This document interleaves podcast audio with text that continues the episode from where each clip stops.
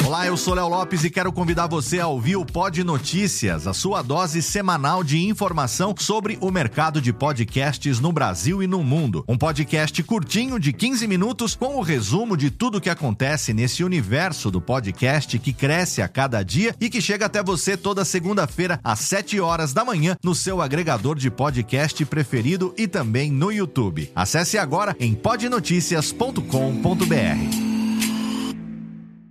Antes de começar esse programa, eu quero falar duas coisas importantes. A primeira delas é que se você tem menos de 18 anos, você pode ouvir o programa, mas não pode beber, ok? E a segunda é o seguinte: esse episódio foi gravado antes de todos nós estarmos em quarentena por causa da pandemia do Covid-19.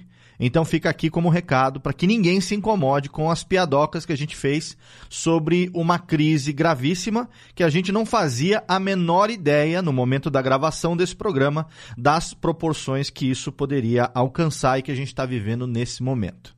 Então ouça o programa tendo isso em mente, cuide-se e, por favor, se puder, fica em casa. O Covid-19, mais conhecido como coronavírus, se espalhou pelo mundo. Existem algumas maneiras de ajudar a diminuir a propagação desta doença respiratória. Lave as mãos. Evite tocar no rosto, incluindo boca, nariz e olhos. E quando for tossir ou espirrar, faça usando o antebraço. Não se esqueça de lavar as mãos e o antebraço imediatamente depois. Se estiver fora de casa, use álcool em gel. Monitore caso apareça algum sintoma e ligue para o Disque Saúde 136 em caso de dúvidas. Fique em casa e longe de outras pessoas contaminadas, exceto para cuidados médicos. Limpe e desinfete as superfícies de toque constante. Visite o site do Ministério da Saúde, coronavírus.saude.gov.br. Produzido pelo coletivo Podcast, uma iniciativa ABPOD de colaboração coletiva.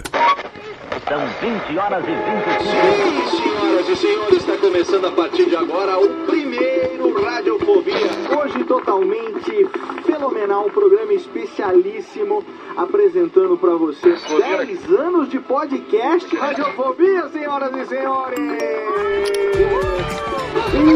Incrível, espetacular, nunca antes da história das internets se imaginaria. Mais uma edição do Radiofobia, sim! Eu quero mais palmas hoje, não?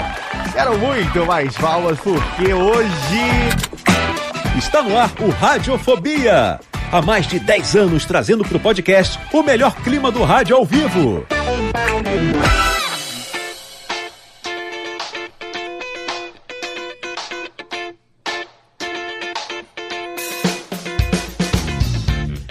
Saudações, ouvinte desocupado. Eu sou Léo Lopes e tá no ar pela Radiofobia Podcast Network. Mais uma edição do programinha que está neste episódio aqui, entrando no seu 12 ano. Mais um episódio do Radiofobia, Ale. Sim.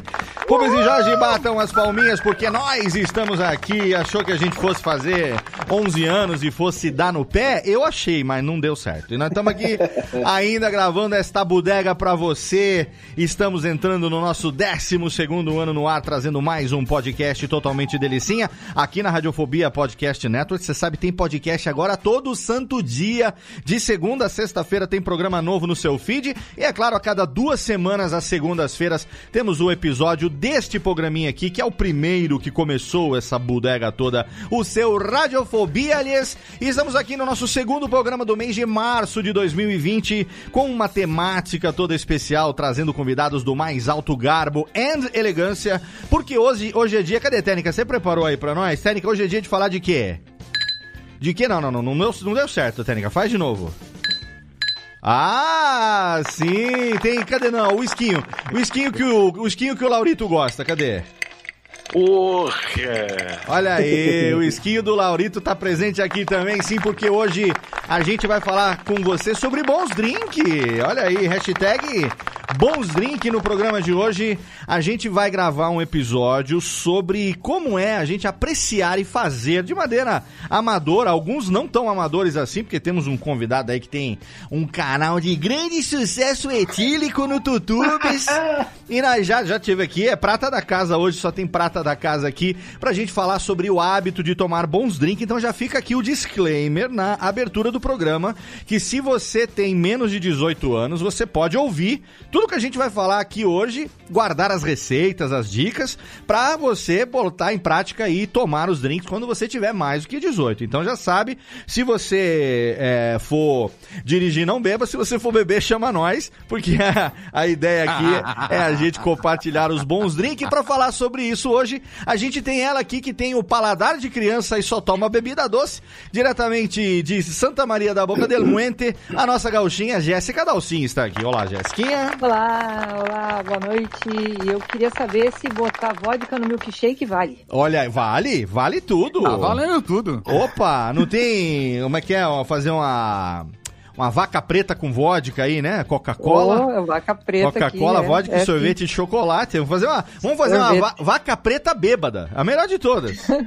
vaca preta e bebum. Vaca louca. Ela vai, ela vai dar, não vai dar leite. A vaca louca não vai dar leite, ela vai dar a marula das tetinhas dela. Ah, Já aqui pensou? nós temos Rivera, que é uma cidade próxima, aqui no, na divisa ali com o Uruguai. Hum, Nossa, cheio de free shop, a marula é vinda certa. olha aí, com certeza. Jéssica Dalcin, que está aqui hoje gravando ao vivo, trabalhada no que sobrou do seu Curaçao Blue, que nós estamos vendo pela câmera aqui na nossa transmissão ao vivo. Olha aí, se você está ouvindo apenas e não sabe, você ainda não participa do grupo de ouvintes, produtores e apresentadores dos nossos podcasts lá no Telegram. Você pode participar também. A gente já está com mais de 200 participantes lá e lá a gente sempre posta para você, assim como no Twitter também, no arroba Radiofobia, aliás, facebook.com barra Radiofobia Podcast. A gente sempre avisa quando vai ter gravação ao vivo e na gravação a gente tem lá uma transmissão com câmerazinha bonitinho, todo mundo aqui de banhozinho tomado para você poder participar também via chat. Você pode mandar sua pergunta nas gravações ao vivo via chat. A gente já tá aqui com uma galera que daqui a pouco vai mandar a pergunta pra gente, mas não antes de apresentar, é claro, ele que talvez seja o cara mais profissional da gravação de hoje. Ele já citou em programas anteriores aqui, ao longo de todos os anos que ele participa com a gente, que ele foi barman, ele trabalhou, inclusive, ele fazia aqueles malabares do Tom Cruise com as garrafas virando pra cima e pra baixo, e hoje ele está aqui pra brilhar o cara que, apesar de morar numa cidade que não é muito grande coisa, ele tem as habilidades melhores do planeta, que é ninguém menos do que Thiago Fujiwara, o nosso Japinha. Cheers, Léo! Saúde pra você, meu irmão! Saúde, Elias. Você tá tomando o que hoje nessa gravação, seu Thiago Fujiwara? Eu tô tomando um black, Léo, porque... Ah, Olha, Léo, eu tenho um problema, cara. Sim. Eu casei com uma alemã, tenho duas japonesinhas aqui em casa, ah, mas eu sou louco pelas finlandesas, É, pelas né? russas, e, e gosto de um escocesinho de vez em quando. Você gosta do negão que eu sei, que tá com o blackzinho aí. Tá metendo a beiça no black, que eu tô sabendo, hein? Ma- Mas, esse daqui, esse daqui é só 12, eu queria um de 18. Dom. Ah, rapaz. Não vai falar, não vai falar que nem o Laurito original, o Laurito original, que quem conhece a história do Radiofobia sabe que realmente ele existiu. Que uma vez a gente tava numa recepção e aí a gente tava tomando um escão daqueles, né? Montadora japonesa mil- multimilionária. Os caras só serviam escão. É, já vou ficar pequena cantante de abertura aqui já. E aí a gente tava tomando um 21 delícia ali, né? Metade trabalhando, metade fazendo a social. O bom de trabalhar no departamento de relações públicas é que a gente precisava fazer as relações públicas. E aí veio umas menininhas lá querendo dar um somebody love em cima dele. Ele virou pra menina e falou assim: Minha filha, o uísque que eu tomo é mais velho que você. É, Eu, eu, eu testemunhei essa. Eu testemunhei essa cafagestagem ao vivo. Cafajeste. Cafajeste ao vivo. E aí o Laurito é um cara que. O Laurito. O Laurito, você sabe do Laurito, né? Não conheço, não, não conheço e acho uma bosta. Olha, não, não conhece. Ele não conhece, ele acha uma bosta. Mas o Thiago Fujiwara falou que ele tá com a beiça no negão dele ali, no Johnny Blacks. E a gente tem hoje, não por acaso aqui, a presença também de um dos negão mais conhecidos das interwebs. Ele que é nosso brother, ele que já teve aqui no Radiofobia outras vezes, já participou lá no segundo ano do nosso programa, falando sobre o canal que ele tem até hoje com muito sucesso sucesso, mas ele foi um dos primeiros caras do YouTube que falou: imagina, vocês são legais, vamos gravar junto e tal. Ele gravou o Radiofobia número 29. Depois ele teve aqui de volta e gravou com a gente o Radiofobia número 144, quando a gente conversou com o autor do livro é, sobre a biografia de Antônio Carlos Mussum. E não por acaso temos ele aqui. É claro que eu não podia fazer um tema hoje falando sobre bebida sem falar do dono, do, do, do, príncipe negro do Bebida Liberada, mais uma vez com a gente aqui, o meu xará Leandro Santos, mais conhecido como Mussum Alive no Radiofobia, ali. Aê, caralho, como é que vocês estão? Aê, porra, de novo, Pode finalmente. Pode, foda-se. Aê, porra, caralho. Pô, tá quanto tempo, cara. Finalmente essa pauta, olha, quantos anos a gente não tá armando para gravar essa pauta, hein? Cara, mil anos, hein? É, não, é, Desde que você me chamou, tem umas duas semanas, né? Que a gente tá tentando ver datas aí. Sim, mas eu lhe digo quantos anos a gente não se encontra nos eventos ah, e tal, e fala, um dia vamos falar de meses. É, caralho. Uhum. E aí, finalmente chegou o momento agora da gente conversar sobre isso. Leandro Santos, se você não sabe, arroba Mussum Alive. É, eu me lembro de ter sido o primeiro perfil fake legal que eu comecei a acompanhar ah, lá em 2000 ah, e, 2008, 2009. Numa Foi. época que ter 50 mil seguidores no Twitter significava alguma coisa. Era pra caralho. Era pra mano. caceta, né? Se você não é. ouviu a história ainda do Mussum Alive, de como ele saiu da oficina que ele fazia lá as. Como é que era? Veicular. Inspeção veicular em São Paulo para se tornar é, o profissional de interwebs e, e, e eu, eu, eu, costumo brincar dizendo que ele é o bebum que deu certo, cara. O bebum. É, é isso mesmo. É o bebum que deu certo. Tem as receitas, os coquetéis, é claro, o canal dele, o Bebida Liberada lá no YouTube. O Instagram também é muito legal. Ah, quero aproveitar aqui, o, o Palhares, manda aquele beijão aqui agora. Pra nossa querida Dani Birita também. Dani, Dani Birita, Birita tá precisamos mandar um beijão pra Dani Birita. Ela que, ó, Dani Birita foi a pessoa que no ano passado teve o chá de. Como é que chama aquele chá que faz? Não é chá de bebê, é. É... Ayahuasca. Não, não, não, caralho. Quando os caras vão casar e faz um chá pra ganhar presente, pô, não é chá, chá de, de cozinha? Chá de cozinha, chá de panela. É, mas. Chabar. Mas Xabá, isso, xabá. Porque chá de panela geralmente é só a mulherada e tal. Xabá, xabá. Foi todo mundo junto e tal. E aí, meu primo, um primo muito querido, um primo que eu gosto muito, eu falei assim, cara, o que, que vai ter para beber? Não, a gente vai tomar cerveja e tal. Eu falei, então vamos fazer o seguinte: eu vou ser barman no teu chabar e eu vou levar pelo menos oito tipos diferentes de gin tônica. Vixe Maria. Ele falou, não, imagina. Eu falei, não, imagina, eu comprei três garrafas de gin. Ele falou, então a tônica eu levo. Eu falei, beleza. Eu comprei hibisco, comprei... Nossa, tudo que você imaginar e aí, cara, fiz a festa no Xabá, nego saiu trincado de gin tônica daquele Xabá. E eu quero aqui, estou falando isso porque muitas dessas receitas que eu levei para esse Xabá, que fez muito sucesso, eu aprendi com Dani Birita, que tem o seu Olha especial aí. gin tônica lá no Bebida Liberada. É isso mesmo. Ela é. faz. Tem, eu acho que mais de 40 receitas de gin tônica lá toda semana uma receita diferente e ela se renova a cada, cada, cada Sim, exatamente. Então fica logo aqui já, a gente vai fazer mais jabás ao longo do programa, mas já Vamos fica aqui o link para você se você não segue, se você não segue ainda, é só se você criou uma conta no Twitter ontem, talvez você não conheça o Mussum Live, mas não por acaso tá aqui o nosso brother e temos aqui também Valeu. ele que nem dispensa apresentações, ele é sócio, Brincadeira meu, literalmente. Já esteve aqui N vezes, eu já até incontáveis vezes, inclusive o primeiro programa do ano foi um crossover do Radiofobia com Eu Não Acredito, mais novo programa da Rede Geek. Estamos aqui com a presença de, de um dos marechais, meu amigo pessoal, que eu entro na casa dele, roubo as brejas na geladeira e ainda passa a mão na bunda, Tato Tarkan. Raul, seus lindos! É um prazer estar aqui com vocês mais essa noite. Eu não acredito que eu volto pro Radiofobia, garoto. Ó, Estamos devo aqui. dizer uma coisa. Hoje eu tô gravando bebendo aguinha. Eu também, ó. Porque Tô na água também hoje. Isso daqui é Eu aprendizado, porque eu e do- eu, seu Léo Lopes e professor Maurinho, certa vez esvaziamos uma garrafa e meia Sim. de Double Black gravando radiofobia Sim. e o resultado. Bem, é por isso que hoje eu tomo água. Exatamente. É, essa Eu- é a eu- lição que eu levei pra mim. Eu posso até depois da gravação tomar um, um drinkzinho e tal, dar aquele relax e tal. Mas durante a gravação, cara.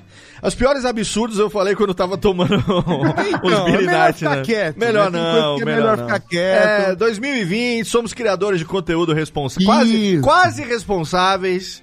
Entendeu? Alguns pais de família. al- alguns, são, cuidado. alguns são pais de famílias. É, isso sabe. aí. Então, aí vai saber se não tem pais de famílias. Aí a gente tá aqui. Mas a gente tá aqui hoje com o Tato e também com o meu querido Mussum, a live, Jéssica e Thiago, pra gente conversar sobre bons drinks. Exatamente. Ó, queria começar aqui é, falando um pouco a respeito da história de cada um com os drinks. A gente não vai entrar naquele negócio de, ah, comecei a beber quando tinha 9 anos de idade, porque a gente, eu sou de uma outra geração e tal. Mas a gente vai falar um pouco aqui, já quero deixar bem claro, a gente vai convidar futuramente aqui um um bartender, sem tirar aqui o mérito do Thiago, né, que, que tem toda a propriedade, e do Mussum também, é, como bebum profissional, ele também tem todo o gabarito para poder falar, com toda a propriedade. É aquilo que eu costumo dizer, né? Fale sobre um assunto que você gosta muito, ou fale sobre um assunto que você tem propriedade, que você entende muito. Aqui a gente tem as duas coisas. Pelo tema de hoje, a gente tem todo mundo dominando praticamente o tema, porque a gente gosta muito de um de uma birita e futuramente a gente vai ainda entrevistar um mestre bartender, um, um, é, um barman, aí tem mestre Derivan, que a gente já tem aí um acesso para poder gravar, um dos bartenders aí mais an- antigo, um dos, um dos decanos da coquetelaria brasileira. É, vou deixar até link para você no post, para você ver ali. É, eu eu achei muito legal, porque quando eu tava começando a estudar, é, eu, a gente vai falar daqui a pouco do Negroni, né? Que é um, um drink clássico, né?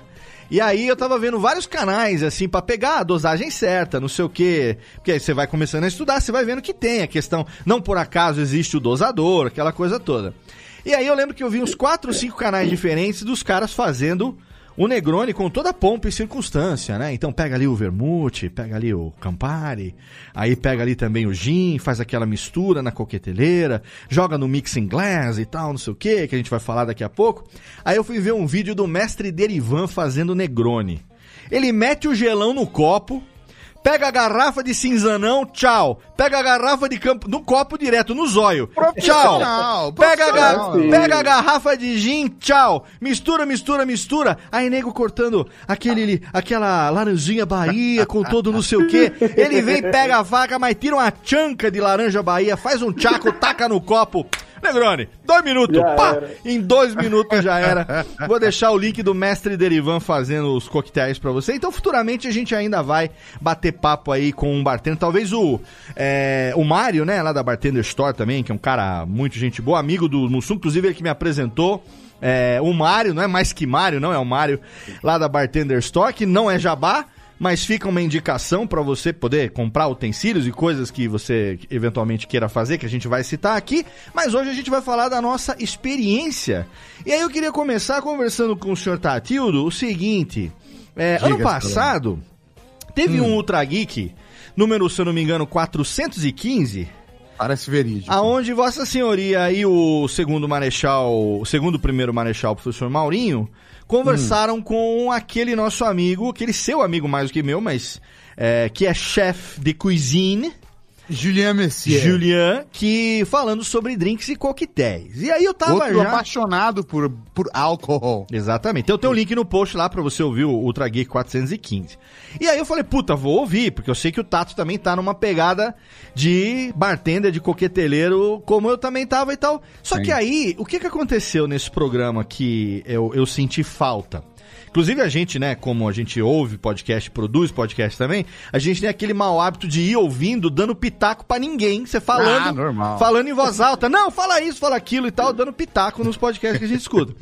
Eu senti falta daquele programa ter mais dicas práticas a respeito dos coquetéis. Então teve a questão teórica, teve toda aquela questão de diferenciar a origem do coquetel, é, cocktail, né? O rabo de galo, cocktail e não sei o que, toda aquela coisa de, de mixologia.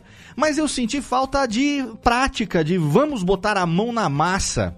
Porque os nossos ouvintes que também nos acompanham nas social medias, principalmente no Instagram, que é uma rede Twitter também, mas o Instagram que é uma rede de imagens, eles veem a gente postando ali bons drinks e tal, fala, pô, compartilha a receita.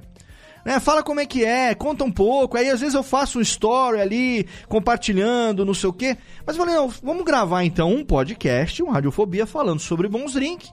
E Faz eu sentido. vou ser justo, vou chamar o Tato aqui também, Ah, pra que poder gentil. compartilhar as suas experiências como coqueteler. É, e vamos também, além de contar da nossa experiência e do nosso gosto pela birita, pelos Beer Nights. Inclusive, já tô dizendo aqui há anos, ninguém roube essa ideia, porque eu e Tato ainda vamos fazer. Inclusive, vou chamar o Mussum a live também pra fazer parte, nós três. Eu E, o- e Thiago Fujiwara. é. E o Thiago Fujiwara, nós quatro. Eu tenho um projeto na gaveta há pelo menos uns oito anos. Um podcast que vai se chamar é, Acepipes e Beer Nights. Bom nome. Que é Bom só pra nome. gente falar de petiscos e bebidinhas. Eu, eu admito, seu Léo, que eu gosto mais de consumir. Na verdade, eu gosto mais de fazer eh, do que consumir. Eu gosto bastante de consumir. E, e, na verdade, minha maior frustração é não ser o Tom Cruise fazendo flare. Isso é uma coisa que eu gostaria de fazer, mas infelizmente eu não tenho capacidade. Eu sou do tipo que se eu, se eu jogo o dosador pra cima, eu derrubo o bar inteiro. Então. Eu tenho uns dentes parecidos com ele dessa época. Mas você sabe que uma coisa na coquetelaria que me chama mais a atenção é. Eu nunca fui muito ah, vidrado nessas firulas, sabe? Eu acho que assim, tem um. Recentemente eu conheci um bar, eu tive com a minha namorada em Santos, e a gente conheceu por indicação do senhor Fernando Russell, tucano, um, um bar em Santos que eu não posso dizer o nome aqui porque ele é um, um, um hideout, ele é um lugar escondidinho. Ah, entendi. É aquele que você só entendi. vai por indicação, cabe pouca gente e tal. Você bate na porta, fala qual é a Ih, senha, qual é, fala exato, tropical. mesmo esquema, qual é a abre. senha, não sei o quê.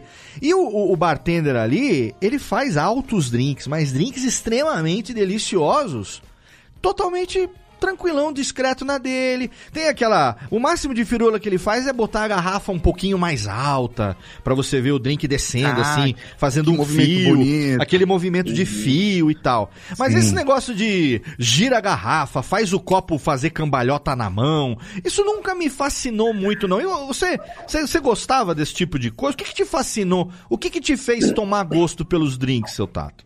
Não, o que me, olha, o que me fascinou no Flair, na verdade, foi o filme do Tio Cruise mesmo. Porque era, era, era, era bonito, era bonito. Tio Cruise jogava a garrafa pra cima, pegava com outra mão. E aí, durante muito tempo, eu trabalhei em empresa de evento, né, cara? Então, eu, na verdade, trabalhei com produção de evento. E aí, lá eu vi a galera fazendo Flair Roots, que eu achava animal. Mas, de verdade, cara, eu acho que meu, o meu tesão pelos drinks veio principalmente a partir do momento que eu já podia beber legalmente, comecei a ir nos bares e percebi que cerveja não era meu rolê. Certo. E aí no bar, cara, normalmente você toma ou cerveja ou você toma bons drinks, entendeu? Sim, sim. E aí eu fui experimentando uns bons drinks aqui, uns bons drinks ali. Nessa época eu trabalhava na empresa de eventos, então às vezes eu tinha que fazer degustação, entendeu? Pra saber se a galera tava fazendo drinks legais mesmo. Aí experimentava o cardápio do evento. Aí, de repente, quando você vai ver, você é um alcoólatra. É assim.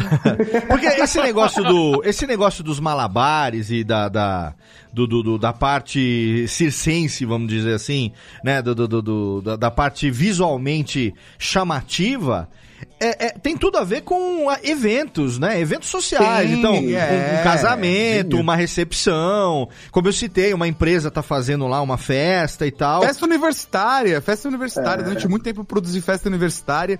E festa universitária, o que não falta tem, tem que ser, tem que ter firula mesmo. Porque já que a vodka é de qualidade ruim, pelo menos os drinks tem que ter flare, né, cara? Você convenceu o pessoal a beber, né?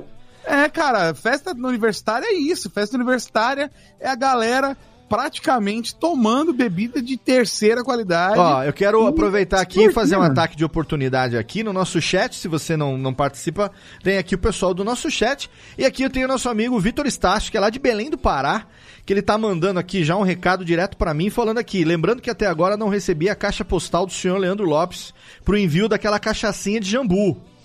E aí eu digo pro senhor Vitor que ele perdeu a última gravação quando ele cobrou isso, que eu disse que é o único tweet fixado que eu tenho que é com o meu endereço. Com a minha caixa postal ali no tweet fixado, exatamente pra você poder entrar ali e ter o endereço. Então você não mandou ainda a cachaçinha de jambu, porque devia estar com ela na cabeça e não viu, não ouviu quando Aí eu é boa falei. desculpa. Não ouviu quando eu falei, mas estamos aguardando a cachaçinha de jambu, que inclusive recentemente tomei uma com meu amigo Lierson Mettenhauer.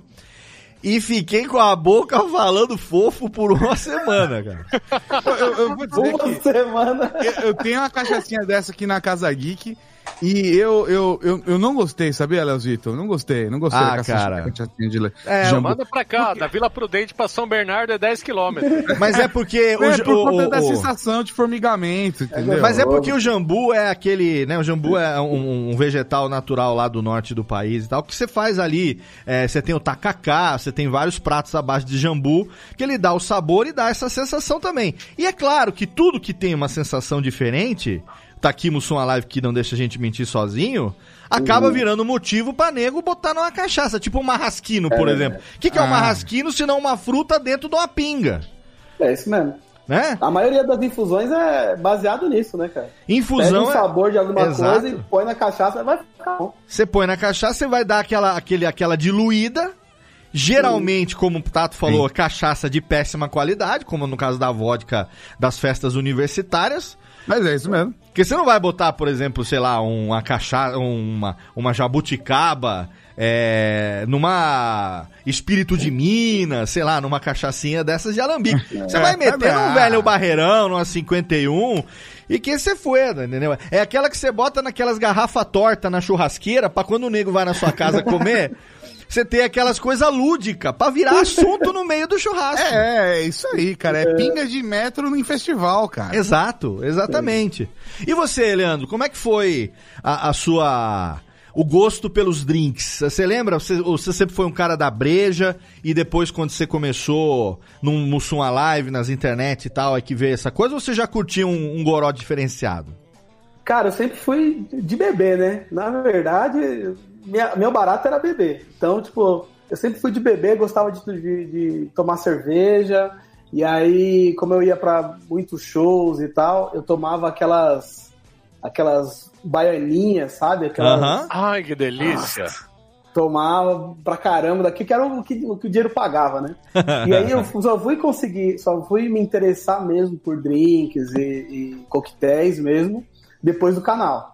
Mas até então o que dava pra tomar era cerveja e essas batidas de mercado mesmo.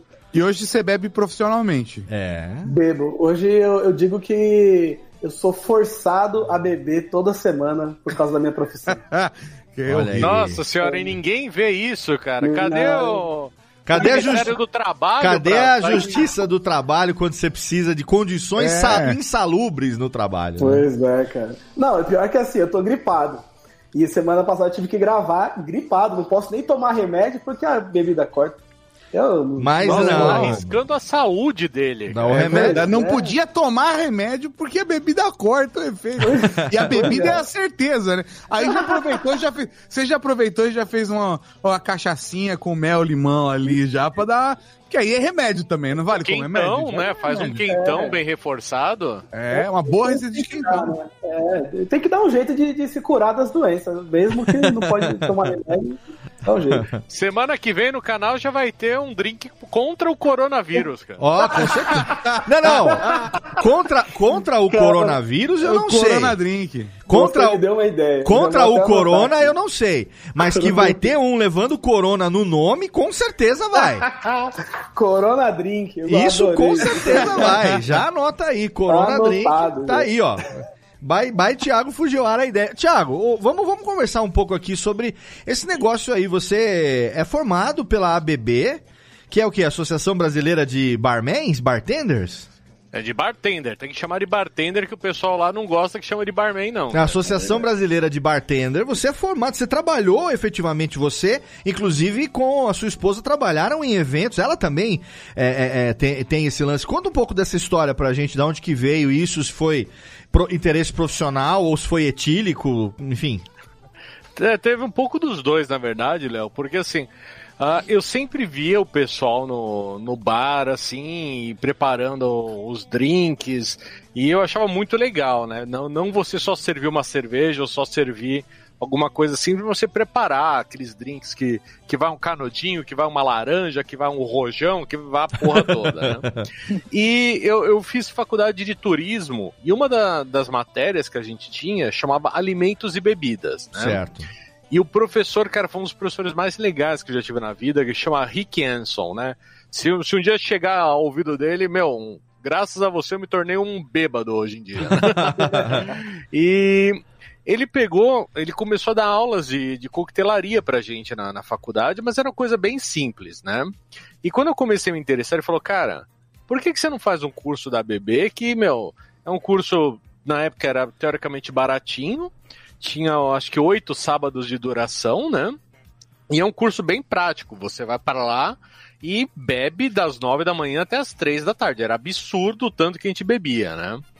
E quando ele falou para mim, se você fizer o curso desses caras, tem uns amigos meus que eles vão estão abrindo um bar daqui a uns meses. E aí eu já te coloco para trabalhar com eles, né? Certo. Aí falei, porra, meu, eu tava terminando a faculdade, eu não tinha emprego, não tinha nada em, em vista, né?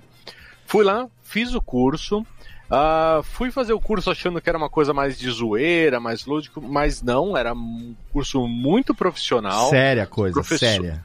Coisa séria, assim, era muito legal, era, era prático mesmo. A gente fazia, tem os 50 coquetéis oficiais da mundiais, né? Caraca. Então a gente aprendeu, a gente teve que aprender a fazer esses 50 coquetéis. E a gente tinha o professor, na época eu vou esque- esqueci o nome dele, ele era, ele era o presidente da BB anos atrás. Certo. Ele dava muita liberdade, assim, tipo, cara, você gosta do quê? Tipo, ah, eu gosto de drinks doces, por exemplo. Ele falou, tenta criar alguma coisa diferente. Então eles incentivavam muito, né? Ah, que legal. Muito bom. Aí eu saí desse do curso, realmente consegui um emprego como chefe de bar. Era um bar chamado Social Bar aqui de Santo André, né? Certo. E eram três sócios que eram totalmente malucos, cara. assim. Eles me se não, colocaram atrás do bar e falaram: Meu, aqui desse balcão pra trás, quem manda é você. Ó. Então, Tá boa. a gente fez a carta do, do bar juntos, foi, foi muito legal, assim, a liberdade que eles me deram de escolher qual bebida a gente ia ter, como que ia servir, ah, os copos que a gente ia usar para causar um impacto positivo no- nos clientes, né? Aham. E ao mesmo tempo que eu tava lá no bar, eu, assim como o Tato, eu trabalhava com produção de eventos também, como freelancer, né? Uhum. Então sempre aparecia alguma festa, alguma coisa para fazer. E eu e a Aline a gente começou a ver, né, nessas oportunidades, né, é, a ideia de fazer algo diferente. E aí a gente Certo. começou a oferecer também para que, ok, você está contratando para tua festa ah, uma banda, você está contratando um DJ tudo. Você não quer contratar uma equipe de barman? Ah, legal, olha aí. E aí a gente começou também a oferecer esses serviços em festas, né? Então eu montei alguns pacotes de bebidas, então tinha ah, algo bem baratinho, que era um pacote só de caipirinha, tinha um, Algo, algo bem baratinho, que era um pacote só de corote, né? Era um Ah. pacote que basicamente era só o saco plástico mesmo. Só mandava o pacote. O cara Era era o plástico. E era engraçado que assim, começou a funcionar tão bem isso daí, que começou a aparecer pedido, uma vez a gente recebeu um pedido que era pra gente fazer uma festa onde as pessoas não bebiam álcool. Olha aí. Então eu tinha que Puta fazer desperdício um- de dinheiro. A gente foi contratado só pra fazer coquetéis não alcoólicos, assim, que era Caraca. tipo pessoal de escola, tudo. E foi bem legal, né? E aí depois, no, no bar, eu fiquei lá dois anos e pouquinho. Eu aprendi muito, porque trabalhar na noite é um ritmo, Ah, né? é, pô, É uma imagina. coisa pesada e é muito muito estresse, Aham. mas dura pouco. Você trabalha 6, 7 horas e aí acabou, você vai pra casa. Você não leva aquele estresse que a gente que trabalha em escritório leva de puta, amanhã tô fudido, eu preciso responder e-mail. Era bem legal. Sim. O seu cérebro tá relaxado, só teu fígado que tá fudido, mas. Exatamente. né? E aí Fígado a gente compra lá- outro. Fígado a gente compra outro, tá tudo bem. Não, com impressora 3D dá pra imprimir agora, tô tranquilo, cara. Depois passa a receita. E, e eu tava, assim, de- já procurando alguma coisa melhor quando eu tava lá, né? Porque eles falaram, Ti, se aparecer, vai pra frente. Eles nunca quiseram me segurar lá. Eles falaram, cara, meu, se você gosta, né? Aham. E um amigo meu, ele falou, cara, abriu uma vaga no Emiliano, que é um, um dos hotéis mais chiques de São Paulo. Certo. Na época, se hospedavam com a gente no, no Emiliano. Gisele Bündchen, Leonardo DiCaprio, pessoal da Fórmula 1, era só um pessoal top. Olha aí que legal. Eu tenho um amigo que chamava Emiliano quando era criança e, e- e- era um bosta. Não, Só um, só um eu tenho uns amigos, Léo, e tipo o professor Mauri, que eu conheço há mil anos também. Boa, tá. Ô, aqui, a técnica tá aqui já no. No, a hora que a técnica resolver, a técnica tá tomando. tá tomando hi-fi que ela gosta, que é vodka com Fanta. Aperta o botão aí, ô caralho! Aí, cacete. Obrigado. Ela resolveu soltar o tutum do tá pra tirar a mão da vodka e apertar o botão da, da- da- do É drum difícil. foi, foi foda. Mas e aí, Japão, Emiliano? E aí, eu fui pra esse hotel e, cara, ali eu aprendi muita coisa. Porque, assim, Que legal, hein? no, no hotel eu praticamente quase não trabalhava. Assim, o ritmo era muito diferente. Era um Como pouco- se pouco- fazer bebida fosse trabalhar. Léo, fica numa noite cercado de moleque de 20, 20 e poucos anos balançando a comanda na tua frente, Ah, assoviando, falando: Ô parceiro, ô chegado, ô japa. Cara, é, Ah, eu já- me sentia já. no Walking Dead, cara. quanto tempo, E- quanto tempo você trabalhou com isso assim profissionalmente, Thiago? Ah, quase quatro anos. né? Caraca, tempo pra cacete, hein? Porque aí no Emiliano eu fiquei um ano lá. Legal. Eu só saí do Emiliano pra ir pra Austrália. E no Emiliano eles tinham. isso aí pra ir pra Austrália. Não, mas a Austrália não é o nome do bar? ah, é. E o, o legal é que no Emiliano, assim, eles não tinham. A política lá era o seguinte: o cliente paga caro, aqui ele tem que sair feliz. Ah, é, mas lógico. Então, assim, lá eu fui ver todas as bebidas que eu só conhecia de. de, de internet, de ouvir, lá tinha tudo. Ah, você diz a bebida, a garrafa, a bebida específica, não o drink, a bebida. E- né? Exatamente, assim. Então lá no Emiliano foi quando eu consegui provar pela primeira vez o Blue Label, o Royal Salute, Olha aí. a Grey Goose, porque lá no bar a gente usava só coisa rasgueira, né? Certo, claro. Então, pra mim foi muito legal, né? E aí depois que eu voltei pro Brasil, eu acabei indo trabalhar onde eu tô hoje, né? Aham. Mas eu tenho, a gente mantém esse vício, né? Porque eu tenho meu barzinho aqui em casa, Certo. eu tenho meu barzinho na casa da minha mãe, na chácara, né? excelente, excelente. E cada viagem que eu faço, eu volto com cinco, seis garrafas de, de coisa que eu acho Sério, nova pra por quê? porque Pra que ter um carregador de celular em cada lugar que você vai? O importante é ter um bar em cada lugar que você vai. É o prioridades. Prioridade. Prioridades. É ó, prioridades, então, então é o exatamente. seguinte, ó. Então é o seguinte, fica já aqui a intimação pra nós quatro. E quando Jéssica vier a São Paulo, a gente fazer uma, uma reunião privê, diferente da reunião que a gente vai fazer com a galera lá, porque reunião com a galera a gente quer sentar e tomar breja. A gente fazer uma reunião nossa, aonde cada um de nós vai fazer pelo menos um drink que vai ser o seu signature drink. Dizendo assim, esse é o que eu faço de melhor e oferecer pros caras. Eu teve o aniversário do Lorenzo, meu filho mais novo. Eu vou fazer um chimarrão. Chimarrão! ô, ô, Jéssica, você pode fazer um tereré, um tereré com, com alguma bebida, alguma bebida alcoólica pra dar uma quebrada. Você vai ter tempo de Pode estudar ser, lá. pode ser. Taca Vou a vodka no chimarrão, lá já era, mano. É, Ó, o Lorenzo fez aniversário essa semana e aí a gente reuniu aqui família só mais próxima e tal, o padrinho dele, não sei o que, e era só pra tomar uma brejinha e, e cortar um bolo.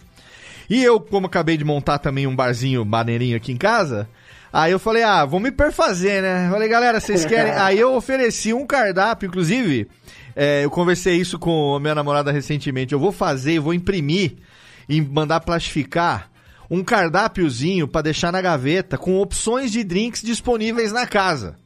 Caralho, que nojo, cara. É, Esse porque aí. é metido demais. Cara, porque, olha, pô, tem que se prefazer. Porque aí quando vier uma visita, quando vier alguém e tal, só assim, quer tomar alguma coisinha? Fala, ah, o que, que você tem aí? Você dá o cardápiozinho pro cara e fala, ó, pode escolher dessa lista.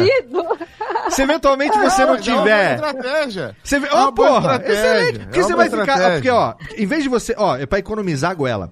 Em vez de você ficar explicando cada drink o que, que é e tal, você faz um, um PDFzinho ali, um A5, um meio, meio A4, uma meia paginazinha, pequenininha, coisa pouca, vai tomar firula.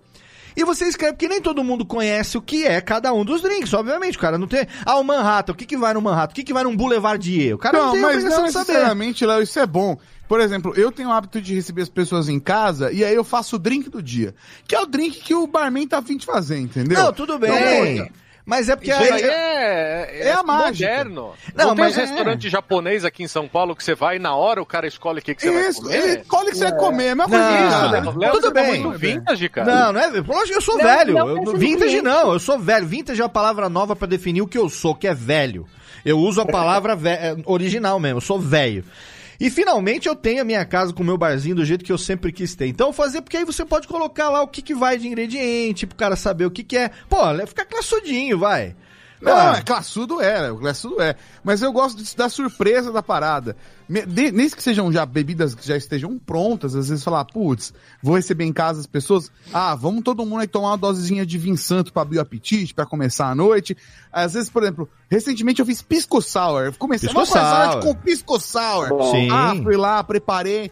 Tal, e aí, depois você fala pra pessoa que tem ovo, entendeu? Não, não, não, não, não, não, não, não, não, não, não, não, não, senhor. Ó, tá vendo? Pessoa Olha que é aqui. intolerante. Você tá vendo como nós temos estratégias diferentes? Porque você oferece o pisco sour e Ah. depois você vai dizer pro cara que tem ovo.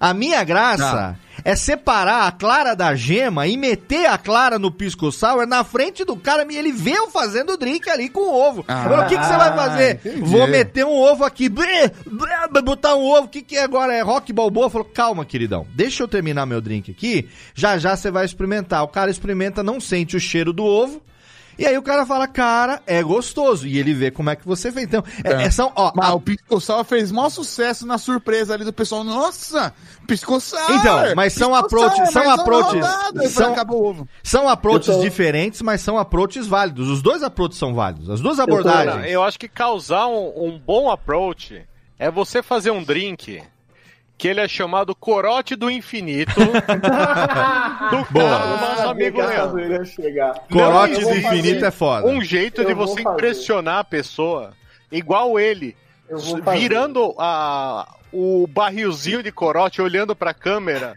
e o barrilzinho esvaziando e ele olhando pra câmera. Delícia, delícia, delícia. Eu Não vou fazer tem um cardápio. Eu vou fazer O um convidado, cardápio. se ele não ficar fantasiado com isso, no mínimo preocupado ele vai ficar. Você vai fazer o cardápio de quê, Lê? Vou, vou botar o, o drink shot arranca cueca, o tesão alienígena, o proibidão 150, Olha aí. sacanagem tropical e o drink homenagem. Olha aí, Não, não, excelente. Ô, Leandro, ô, Leandro, é você que faz o nome das bebidas? ou Peraí, não, cara? primeiro deixa, primeiro pessoal deixa o Rubens. As operações da Polícia Federal. Deixa o Rubens, Rubens e Jorge bater as palminhas aqui, porque merece. Agora você pode responder a pergunta da onde que vem. Ah, quando sair no canal o, o Corona Drink, você vai saber da onde que ele tira os nomes. É. Não, mas o Corona fui eu, cara. Hein, Ah, vou, poxa, vou- já vou se eu não aparecer aí no, no canal, eu vou ficar chateado. Vou mandar um salve. E ó, um e salve. tenho, e tem um plus aqui. O Thiago deu a, deu a dica do nome do drink. Eu não sei o que, que você vai botar nesse, nesses ingredientes aí. Tem que pôr um Cebion, alguma coisa Tem que ter, tem que, gripe. não, não, não, tem que ter alguma coisa, tem que ter algum ingrediente que seja efervescente pra subir É, aquelas é bolinhas. C. O É. Cebion. Isso Joga mesmo. vitamina C efervescente, Mas- com paracetamol ainda. Aquela que é boa mesmo. Mas eu tenho, mas ó, lá, eu tenho, eu tenho então, eu tenho aqui então aqui um desafio pra você fazer no vídeo que é o seguinte: você quando o drink estiver pronto, você vai meter a máscara que já vai estar com um furinho na boca e vai beber de, Canudinho. de canudinho pela máscara. vai beber de Mas É isso canudinho. mesmo, é isso mesmo. Vou anotar tudo aqui. Vai e vou dar, a vou dar outro ingrediente, vou dar outro ingrediente bom. É o Vic Pirena, aquele chazinho que você compra quando você tá resfriado, sabe? mel? Você Caralho. joga aquele chazinho que você. É só que você tem que fazer ele quente, Puta, né? ó, então- então- esfriar, ó. joga um gelinho, taca uma vodka e um monã e tá aí, E cara. o seguinte, e o seguinte, para a, a guarnição ali, a decoração, você vai fazer a guarnição com a folhinha de boldo. Porque ninguém vai comer. Não, não, ninguém vai comer o boldo. Ele só vai fazer a É. decoração pra dizer, ó, minha avó falava que tudo que tem boldo cura qualquer doença. Então, ó. Não, não, não. Em, em vez de beber, ele põe naquele inalador que você tem em casa. Não, aí já é demais, aí já é demais. Não, não, não, não. Aí não. Vai ele- meter, vai, me- vai Não, é. meter a máscara, Não, vai meter. já é restaurante conceitual, entendeu? Não, é, não. Pra você respirar. Aí já a é- sobremesa, na verdade, é só essa cor azul aqui. Não, não, não. Isso aí, isso aí o, o Thiago tá vendo muito a cozinha molecular do É Masterchef. isso aí, cara. Já é outra Aí já é merda. já. é os Não, não, não. Já. Mas ó, então vamos lá. A gente já tem aqui alguns desafios. Corona Drink é o nome. Tá. Vai precisar ter alguma coisa efervescente pra lembrar um Cebion, alguma coisa assim. Tá. E pra, na hora de degustar, a, a folhinha de boldo pra dar aquela decorada, só pra dizer que a avó disse que é bom, mas você pode pôr e tirar, dar um mergulhinho sozinho, pôr e tirar. Tá, boa, e na boa, hora de beber, você mete a máscara que vai estar furada, você faz a linguinha assim, blu, blu, furinho da máscara, e aí chupa pelo canudinho com a máscara. E aí vai ser. E, você- e obviamente que você vai dar aquele Lógico, abraço vou dar pra galera do né, Radiofobia. E, e atrás uma bandeira da China. E falar. e, ah, ele pode ter alguma. As cores. As cores da bandeira da China. Aí já, já, É, aí já boa. pode inventar alguma coisa É, pra é é, misturar já- os já- Eu ingredientes. acharia um pouco de mau gosto, considerando as pessoas que estão morrendo na China, mas tudo bem, eu acho que é válido, né? Usando Ah, coração vai. red. Considerando o que a gente tá vivendo aqui no Brasil é, por conta do desespero, por, por- quantas pessoas já morreram de beber álcool gel nesses últimos dias? O Darwin agradece, porque esse gen tá saindo da humanidade, graças a Deus, do cara fazer uma cagada dessa. Cara, a gente tá tendo tanta notícia de desgraça que dar risada vai ser uma delícia, cara. Então. Não, e- então, já que, é, já que é pra fazer isso e é pra dar risada, faz o drink ser vermelho, mas usa Campari que é italiano. Boa! ah, isso! Olha, É o caralho. bitter! Pô, Que cara, tem, hein, mano? Tem que ter o Campari. Muito bom, olha, excelente. Então já temos aqui o novo drink do canal do Bebida Liberada. Quando tiver lá, você já vai saber da onde veio. E lá vai ter o jabazinho com o link pra você ouvir o Mussum Live nesse programa aqui com a gente. Você quer saber da onde surgiu esse drink? Tá lá no Radiofobia, que a gente gravou sobre bons drinks, porque o Mussum é parceiraço aqui desde sempre. Mas olha só, Jéssica Dalcin foi a única que não falou até agora e eu deixei ela agora porque ela deixou claro na pauta que ela, ela gosta de bebidas mais doces. Ela é uma apreciadora, como uma boa gaúcha, uma apreciadora dos vinhos, de outras bebidas e tal. Mas não tem drinks, não tem coquetéis também à base de vinho? O, o, o, o que, tipo, que- eu sei que você gosta de beber também, não vai dizer que, ah, porque eu não bebo, não me, Gosto, com minha não, bebida gosto. doce é Nescau, que eu sei que não é. Então, conta pra nós aí a sua experiência com drinks pra gente entender um pouco também do seu paladar. Quando eu era pequena, Lá vem. Ah, Na eu mamadeira. do- Mamãe botava. Negroni na mamadeira, não. né? Os coolers, que são. É tipo um vinho. Ah, Keep com- Cooler, pô. Quem nunca tomou É, Keep tipo Cooler? Keep Cooler, exatamente. Então, isso durante muito tempo foi o que eu tomei de bebida alcoólica, muito tempo que eu digo assim, depois de adulta. Hum. Cerveja nunca foi minha praia. E Que é o equivalente bebida- da Skull Beats hoje, né? É, É exato, tipo um tem- cooler, tem- né? Tem Skol Beats. Não é tipo um negócio. Não é assim, Leandro? É tipo um Keep Cooler, né? Moderno. O, a Skull Beats é mais forte, né? É pra chapar mesmo, mas o, é uma, uma, uma coisa mais próxima. Mais ou menos, né? Mas Um a coisa do drink sempre me chamou a atenção por ser essa, esse negócio mais criativo. Porque você tem espaço para fazer assim, o colorido, ah, o mise-en-scène da apresentação e tal. Então, é, essas, tipo, como falaram antes, né, o, o Thiago falou de uma festa que foram contratados para servir drinks sem álcool aqui, já aconteceu também. Eu ir numa festa de aniversário de 15 anos Aham. e daí tá acontecendo aquela né, aquele malabarismo todo e fica pensando, pô, isso, isso é legal muito mais pela estética do que pela talvez pelo sabor do negócio que eu vou estar tomando. Certo. E aí, eu sempre achei o colorido do, por os Absolute, por exemplo, que são muito bonitos, né? Você Aham. vê uma prateleira cheia de Absolute, aquilo ali é meio encantador, assim. Sim, é bonito. É bonito. E depois de uma certa idade, que eu comecei a provar daí outros tipos de cerveja e, e vi que existem é, aquela faixa de preço, né? Que faz com que as coisas sejam realmente divididas entre as porcarias e o que é saboroso. É, existe um porquê das Existe coisas um serem um porquê. pouquinho mais caras, né? Aquele sambão com Coca-Cola não custa cinco pila à toa. Sim, exato. Clássico da faculdade. É. Então, uma das coisas que eu comecei Cuba Libre foi- com Cuba Libre com rumba cardi também não é por acaso. né? Bacardi é- é, é fino, é Montila. É Mo- Montila é Montila. Montila, Montila, boa, boa. Faz, faz uma caipirinha com nega fulô pra ver se não fica bom. Ah, não, Fica. lógico que fica. Né? Aquilo lá chega a ser um caramelo, meu, é muito bom. Tanto é que tem bares que você vai e tem lá a opção de caipirinha. é, tem alguns bares que, que eu frequento em São Paulo, você tem a opção. Muitos, né? Não, é, não, é tão, não são tão poucos assim. Você tem a opção de escolher qual pinga que você quer na sua caipirinha. Dependendo da pinga, o preço é outro, né? Cachaça, Claro. né? Pode ficar chamando de pinga. Cachaça, cachaça, sim, sim. É, cha- é, se for de pinga é dois contos. Se for de cachaça. Aí você tem essa. Dependendo da cachaça, se, se, se você fala assim, quero uma caipirinha. Aí o cara fala assim: pinga, cachaça ou vodka? É, pinga, vodka ou cachaça? Ele já fala no crescente de preço, assim, pinga, cachaça, é, pinga, vodka e cachaça. Aí já o, cre- o preço vai aumentando de acordo. É, então aí você já sabe mais ou menos onde é que também se tem um, um- uma grana pra gastar, Aham. porque o investi exige um investimento também. Daí você não vai beber, beber, você vai degustar, Claro. né? exato. Você vai treinar o seu paladar ir fazer um investimento naquilo que vale a experiência, não simplesmente enfiar o pé na jaca e, e beber pela quantidade, você vira pela qualidade, né? Sim, degustar é como a gente fala quando a gente vai beber uma bebida cara e quer que ela renda no copo. Você vai diluindo no gelo, né? Até. Você vai falar assim, vai fazer o quê? Uma degustação. Ah, estou degustando. Que você vai dando Não. aquele sipzinho Não, assim. não, Tato, você pede sem gelo que é pra vir mais bebida. Exato.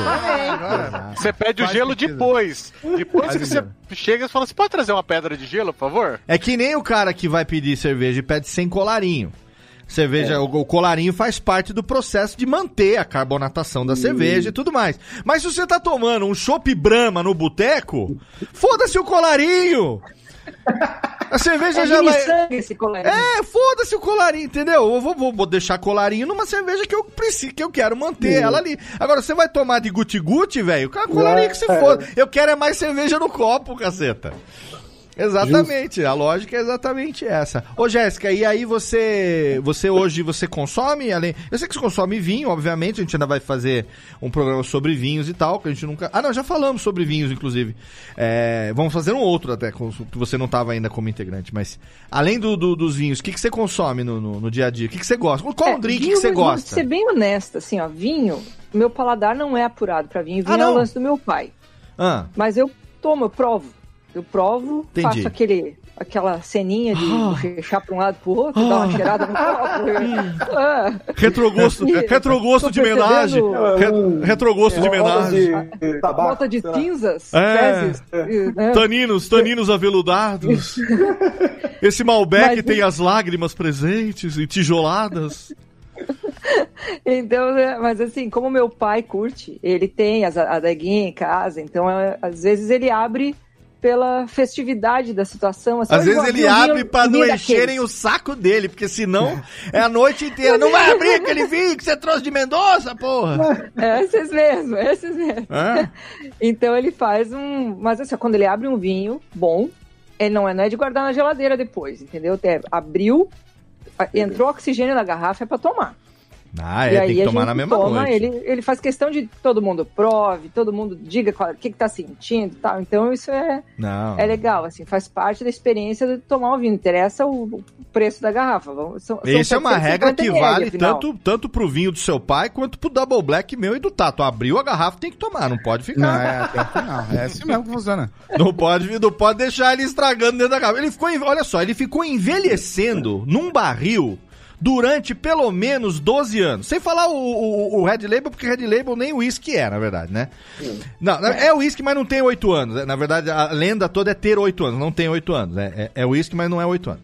Mas o assim, verde é o quê? É quanto? O verde é o. O, O green é 12 anos. Green Não, é, Label. não, não, sobre 12 o não, Label, imagina. Né, que, que ele, o verde, a embalagem é verde, mas o uísque não é verde, viu? Não. É bom a gente falar para as pessoas que estão Ah, ouvindo que não tem referência. O verde. Assim como o azul agora. também não é, também é azul, viu? Tô Exatamente. entrando no saque aqui pra xingar. Como não? Achei que era o whisky de St. Patrick. whisky de St. Patrick's Days. Olha Mas só. você pode fazer aquela coisa de botar o boldo dentro. É o entendeu? boldo. Deixa um pouco que vai ficar verde. O boldo. Ah, e tem uma outra coisa também. A gente, a gente ainda vai falar um programa sobre o a- O whisky não é muito o foco do programa de hoje. Mas uma coisa, só pra deixar aqui é uma, um disclaimer de frescura, que é o seguinte, gente. Whisky 12 anos, você pode tomar on the rocks numa boa, entendeu? Porque ele, é- não- ele não é um negócio tão caro assim que você tenha que tomar cowboy. Quando você tá falando de, de tomar whisky assim, cowboy, o que você bota que nem o Dave me mandou de presente, aqueles gelinhos que, que, que não. gelinhos de, de aço inox, sabe? Que você. De silicone? Eu tenho Não, de silicone eu tenho de aço casa. inox que o Dave trouxe pra mim nos Estados Unidos. Que você bota numa bebida. Aquilo ali é pra você gelar, por exemplo, um single malt, um whisky mais velho, que tem, entendeu? Agora, um whisky de 12 anos, um whisky que você toma assim, não tem problema nenhum você querer tomar ele on the rocks. Até porque é mais gostoso, né, cara? É do, do que você tomar ele secão, assim, sabe? Tipo. Então, se for. A gente vai falar ainda, não, não vou nem entrar nesse mérito. Agora, um dia a gente vai falar sobre o uísque aqui. O papo agora é bons drinks. E aí eu quero continuar aqui. Técnica, quanto tempo de programa? Já já a gente vai pro nosso bloco aqui de intervalinho.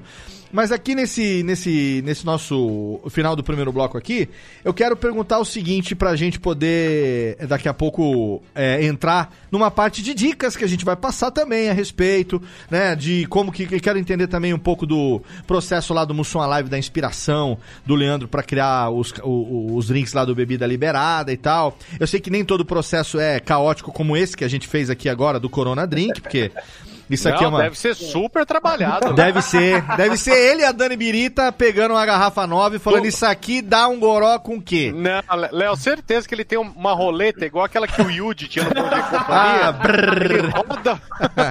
o que caiu, ele vai montando. Excelente. Mas ó, qual é, qual é o seu drink preferido hoje? Jéssica Dalcin, qual é o seu drink preferido? Eu faço alguns, eu não, nem sei os nomes lá, mas assim, ó, o Sex on the Beach é, é famoso, né? Sim. É uma coisa que eu curto porque ele tem ali o cítrico, dá uma, uma misturada, assim, dá uma quebrada. Já fui do mais doce, doce mesmo, assim, leite condensado e tal. Agora eu já sei moderar mais. Certo.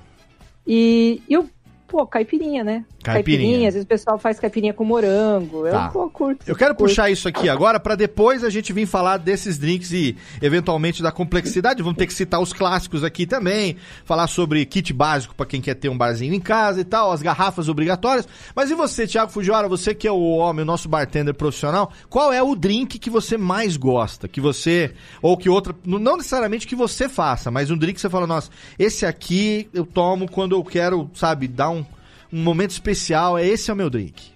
Putz, Lé- Léo, vou responder em três partes a pergunta. Cara, seja breve. Bre- bre- brevezinho, assim, tá?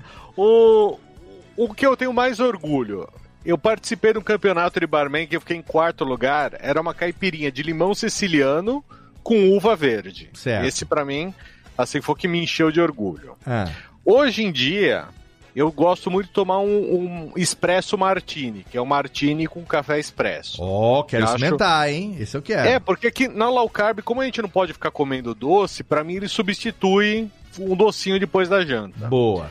Mas o, o meu drink clássico preferido e que todo mundo torce o nariz é o bom e velho Blood Mary. Eu também, olha aí. Então Blood fica... Mary com cinco gotas de pimenta. Não Já é três, fica- é cinco. E o meu não é nem gota de pimenta, o meu é 5 dash de tabasco mesmo. É tchoc, tchoc, tchoc, tchoc. Inclusive, recentemente, é, minha namorada teve aqui em casa no, no- no carnaval e nós enchapamos de Bloody Mary. Mas foi uma delícia. A gente tem que adaptar algumas coisas na receita, porque a gente vai falar daqui a pouco, tem coisas que, por exemplo, aqui não tem, né? Aqui no Brasil, tipo aquele aquele radish, e a gente acaba substituindo, né, por uma pimenta um pouco mais forte e tal. Ah, tem aquele outro Yorcestershire, a gente substitui por molho inglês, né? Uhum. Então a gente tem as adaptações. Tô falando alguma bobagem, Thiago, ou não? Não, não. E até porque aqui no Brasil também é bem difícil você achar o suco de tomate nos mercados. né? Então, o suco de Então tomate é difícil você ter uma marca de suco de tomate. Mas não dá pra você- fazer com molho de tomate, não? Você pega o molho de tomate do elefantinho, É. mistura. Pega o extrato, bebida ali liberada no deve ter com molho de tomate. né? pega o extrato de tomate e dá uma diluída nele, né? Não sei o quê. Mas, Mas- Ketchup, se der errado, outro dia eu fiz pizza em casa com ketchup. Dá Então certo. vamos é lá, no Rio ó. de Janeiro, cara. No Rio de Janeiro eles usam, certeza. Então vamos lá, Sex on the... Vamos, vamos escolher um. Sex on the Beach, o drink preferido da, da Jéssica.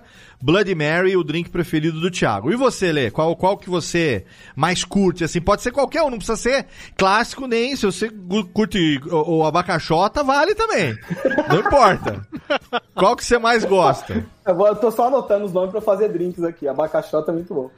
É, não, o, o que eu mais gosto é a boa e velha caipirinha de limão com cachaça mesmo. Limão Beleza. Tahiti. Excelente. Que eu, eu gosto de fazer o ritual, de preparar, de Sim. cortar e tal. Eu gosto de fazer ele bem. É, é como se eu estivesse cozinhando, sabe? Que hoje na Então- coquetelaria clássica é considerado o coquetel clássico brasileiro, né? Junto com o rabo É. de galo, que estão querendo em- emplacar o rabo de galo agora. Mas a caipirinha já é, né? Sim, a caipirinha já é. E é o que eu mais gosto, o que eu mais gosto de fazer e o que eu mais gosto de tomar. Para eu peço, e aí eu sempre peço pra ver.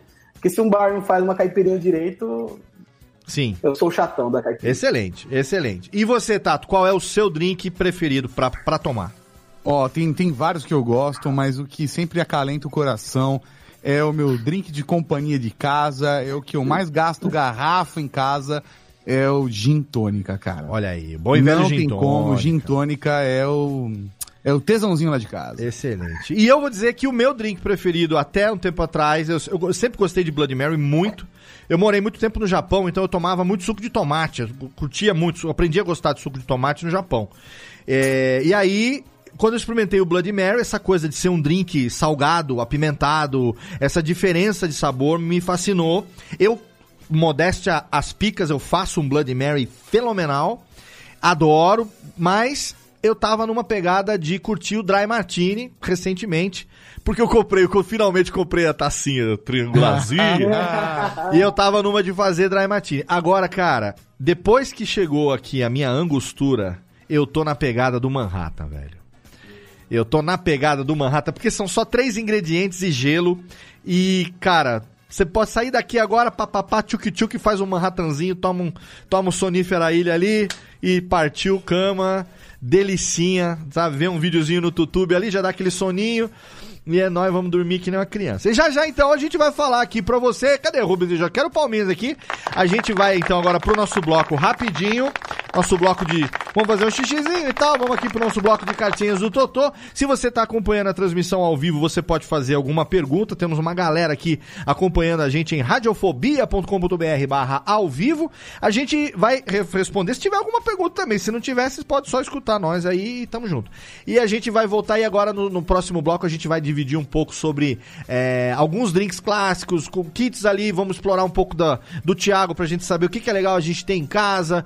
Ó, o Mussum também montou. Ele saiu, é legal ver a evolução do bebida, inclusive de como ele saiu de um cenário, depois evoluiu o cenário e tal. Como foi. Foi bacana, né? Foi. Tá, tá cadê, ô Térica? Cadê aqui, ô? Já, já, já deu mais, já deu mais, vai. Eu fico com inveja de ver os recebidos do Mussum na live, cara. Aquele, as coisas que ele. Tá certo que tem aquela obrigação velada de acabar tendo que mostrar e deixa de ganhar uma grana e tal. A gente sabe, não vou entrar nesse mérito. Mas, cara, tem uns recebidos ali, umas caixas lá. Ele, uma, uma vez, ele. Não sei se foi ele ou se foi o Lierson que postou uma caixa que tinha recebido da. da da Jack Daniels, falar, ah, tomar no cu, pra mim não chega essas merda. Puta que pariu. fiz, eu já fiz uma pergunta com a Jack Daniels que eles me pagaram com seis caixas de Jack Daniels. Não, falando, Seis mas né, caixas de caixas. aquela caixa que veio cheia de, de apetrecho, de, de bodega, sabe? Essa daí que você tá falando? Não, caixa de. De bebida, não, não, não, mas tô falando também de uma caixa que veio, era tipo um barzinho que veio junto e tal. Acho que foi o Lierso Ah, tá. que. Acho que que foi o Lierso, mas falei, eu, às vezes eu ganho um bagulho desse também. falei, ó, tô. Alô, alô, Jack Daniels, chama nós aí também aqui. A minha caixa postal. aí, viu? A minha caixa postal tá no post do programa, eu vou mandar daqui a pouco pra você aí. Então, Eu Térica, acredito também, tem caixa postal, pode mandar de presente. também eu e Tato nós vamos fazer. A- Aguarde aí atenção em breve pra 2020, quem sabe sai do papel a Cepips e Beanie Nights, um podcast pra quem vai morrer de alguma doença do fígado. Já já, já já a gente volta, até porque tem os ACPIPs também que matam o nego, que, ó, aquela alcachofrinha no, no, no azeite, puta que pariu. Já já a gente volta, Térica, roda a vinhetinha aí, daqui a pouco tem mais.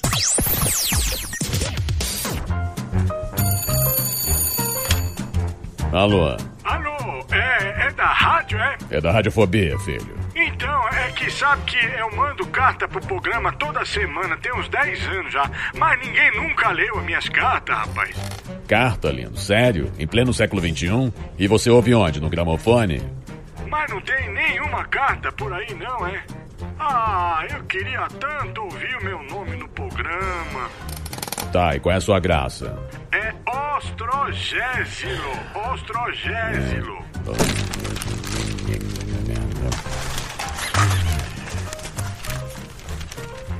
Achei sua carta, mas vamos te chamar de Totô, tá?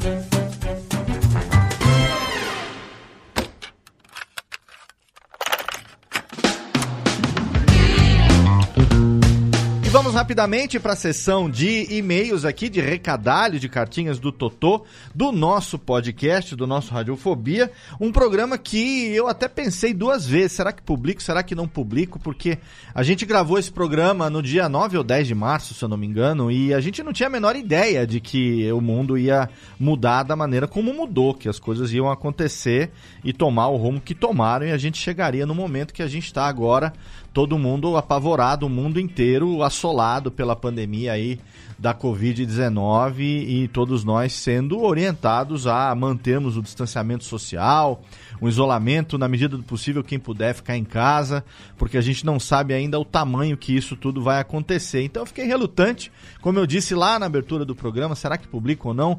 Porque a gente fez piada, a gente criou o Corona Drink com o Leandro, a gente falou a respeito, a gente não tinha a menor ideia de que o negócio ficaria da maneira como ficou, tanto que é, em algum momento, você vai ver, acho que no final do programa, a gente está fazendo convocação para um evento que a gente vai querer fazer em breve, reunir a galera, e agora a realidade está totalmente diferente, tá todo mundo com medo, sem saber o que vai acontecer, e a gente só tem uma certeza de que o mundo, depois que isso tudo passar, nunca mais vai ser como era antes.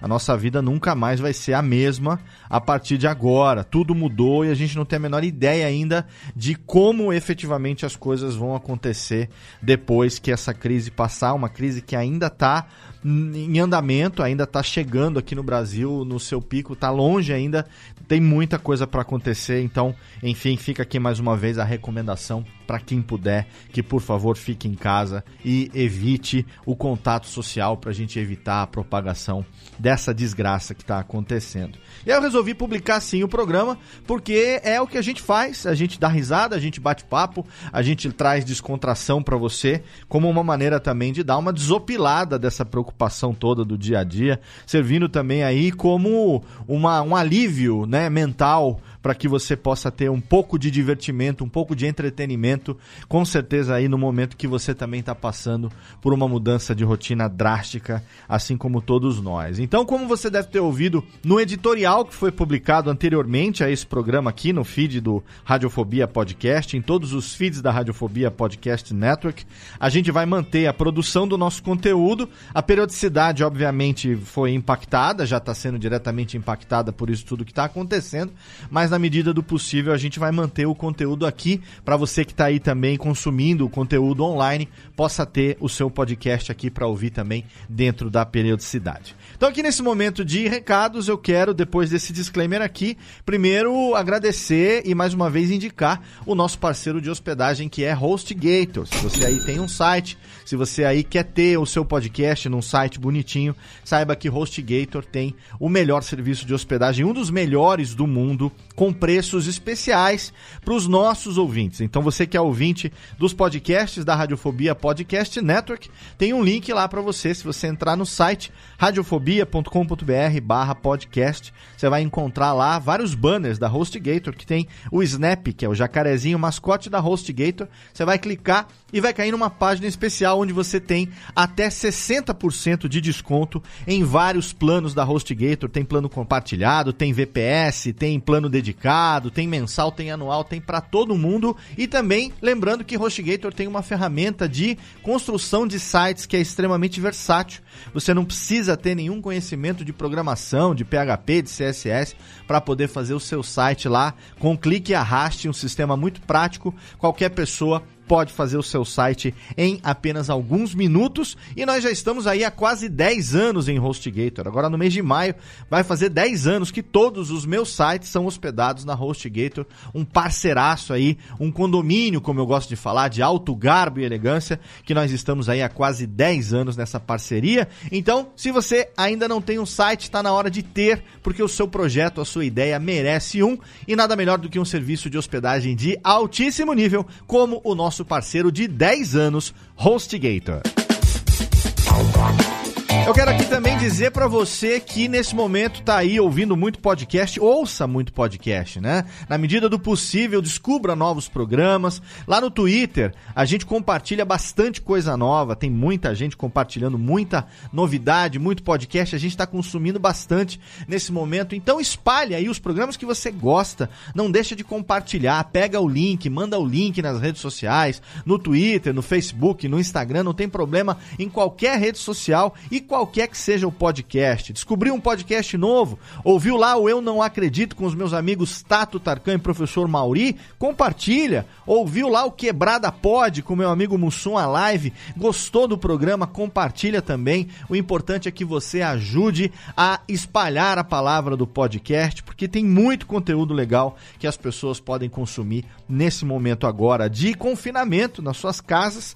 Então aproveite para compartilhar os podcasts que você ouve. E para encerrar aqui rapidamente, eu quero convidar você a fazer parte do nosso grupo de ouvintes, produtores e apresentadores dos podcasts da Radiofobia Podcast Network no Telegram. A gente está no momento com 213 integrantes. O link é t.me barra Radiofobia Network t.me barra Radiofobia Network, um grupo que você pode entrar totalmente de graça e interagir com a gente. Então tem todos nós, que somos os hosts dos podcasts da casa, e também ouvintes e produtores, todo mundo tá lá compartilhando no dia a dia notícias, compartilhando links, mandando também novidades, agora também informações úteis com relação a tudo isso que está acontecendo, e são pessoas que têm em comum o fato de serem ouvintes dos podcasts da Radiofobia. Então é uma oportunidade de você estar tá em contato com a gente ali no dia a dia. A gente fica trocando ideia, a gente também ajuda um ou outro nesse momento que a gente precisa, né, de informação correta, de informação precisa e a gente também dá umas risadas ali para desopilar, porque afinal de contas ninguém é de ferro. Então entre agora t.me barra Radiofobia Network e faça parte você também do nosso grupo de ouvintes, produtores e hosts dos podcasts da casa lá no Telegram.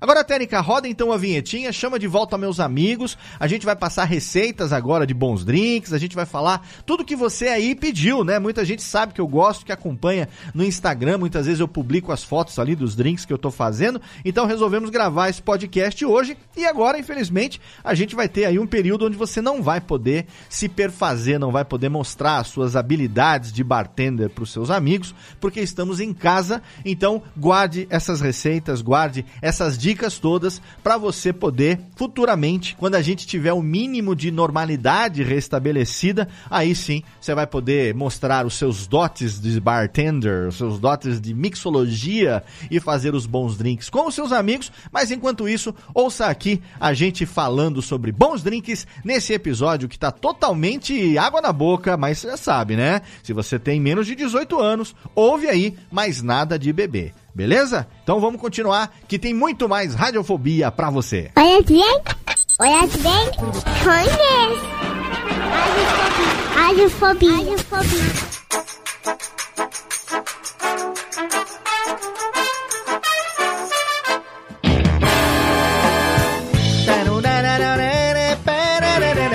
de volta aqui, só na cachaça sim.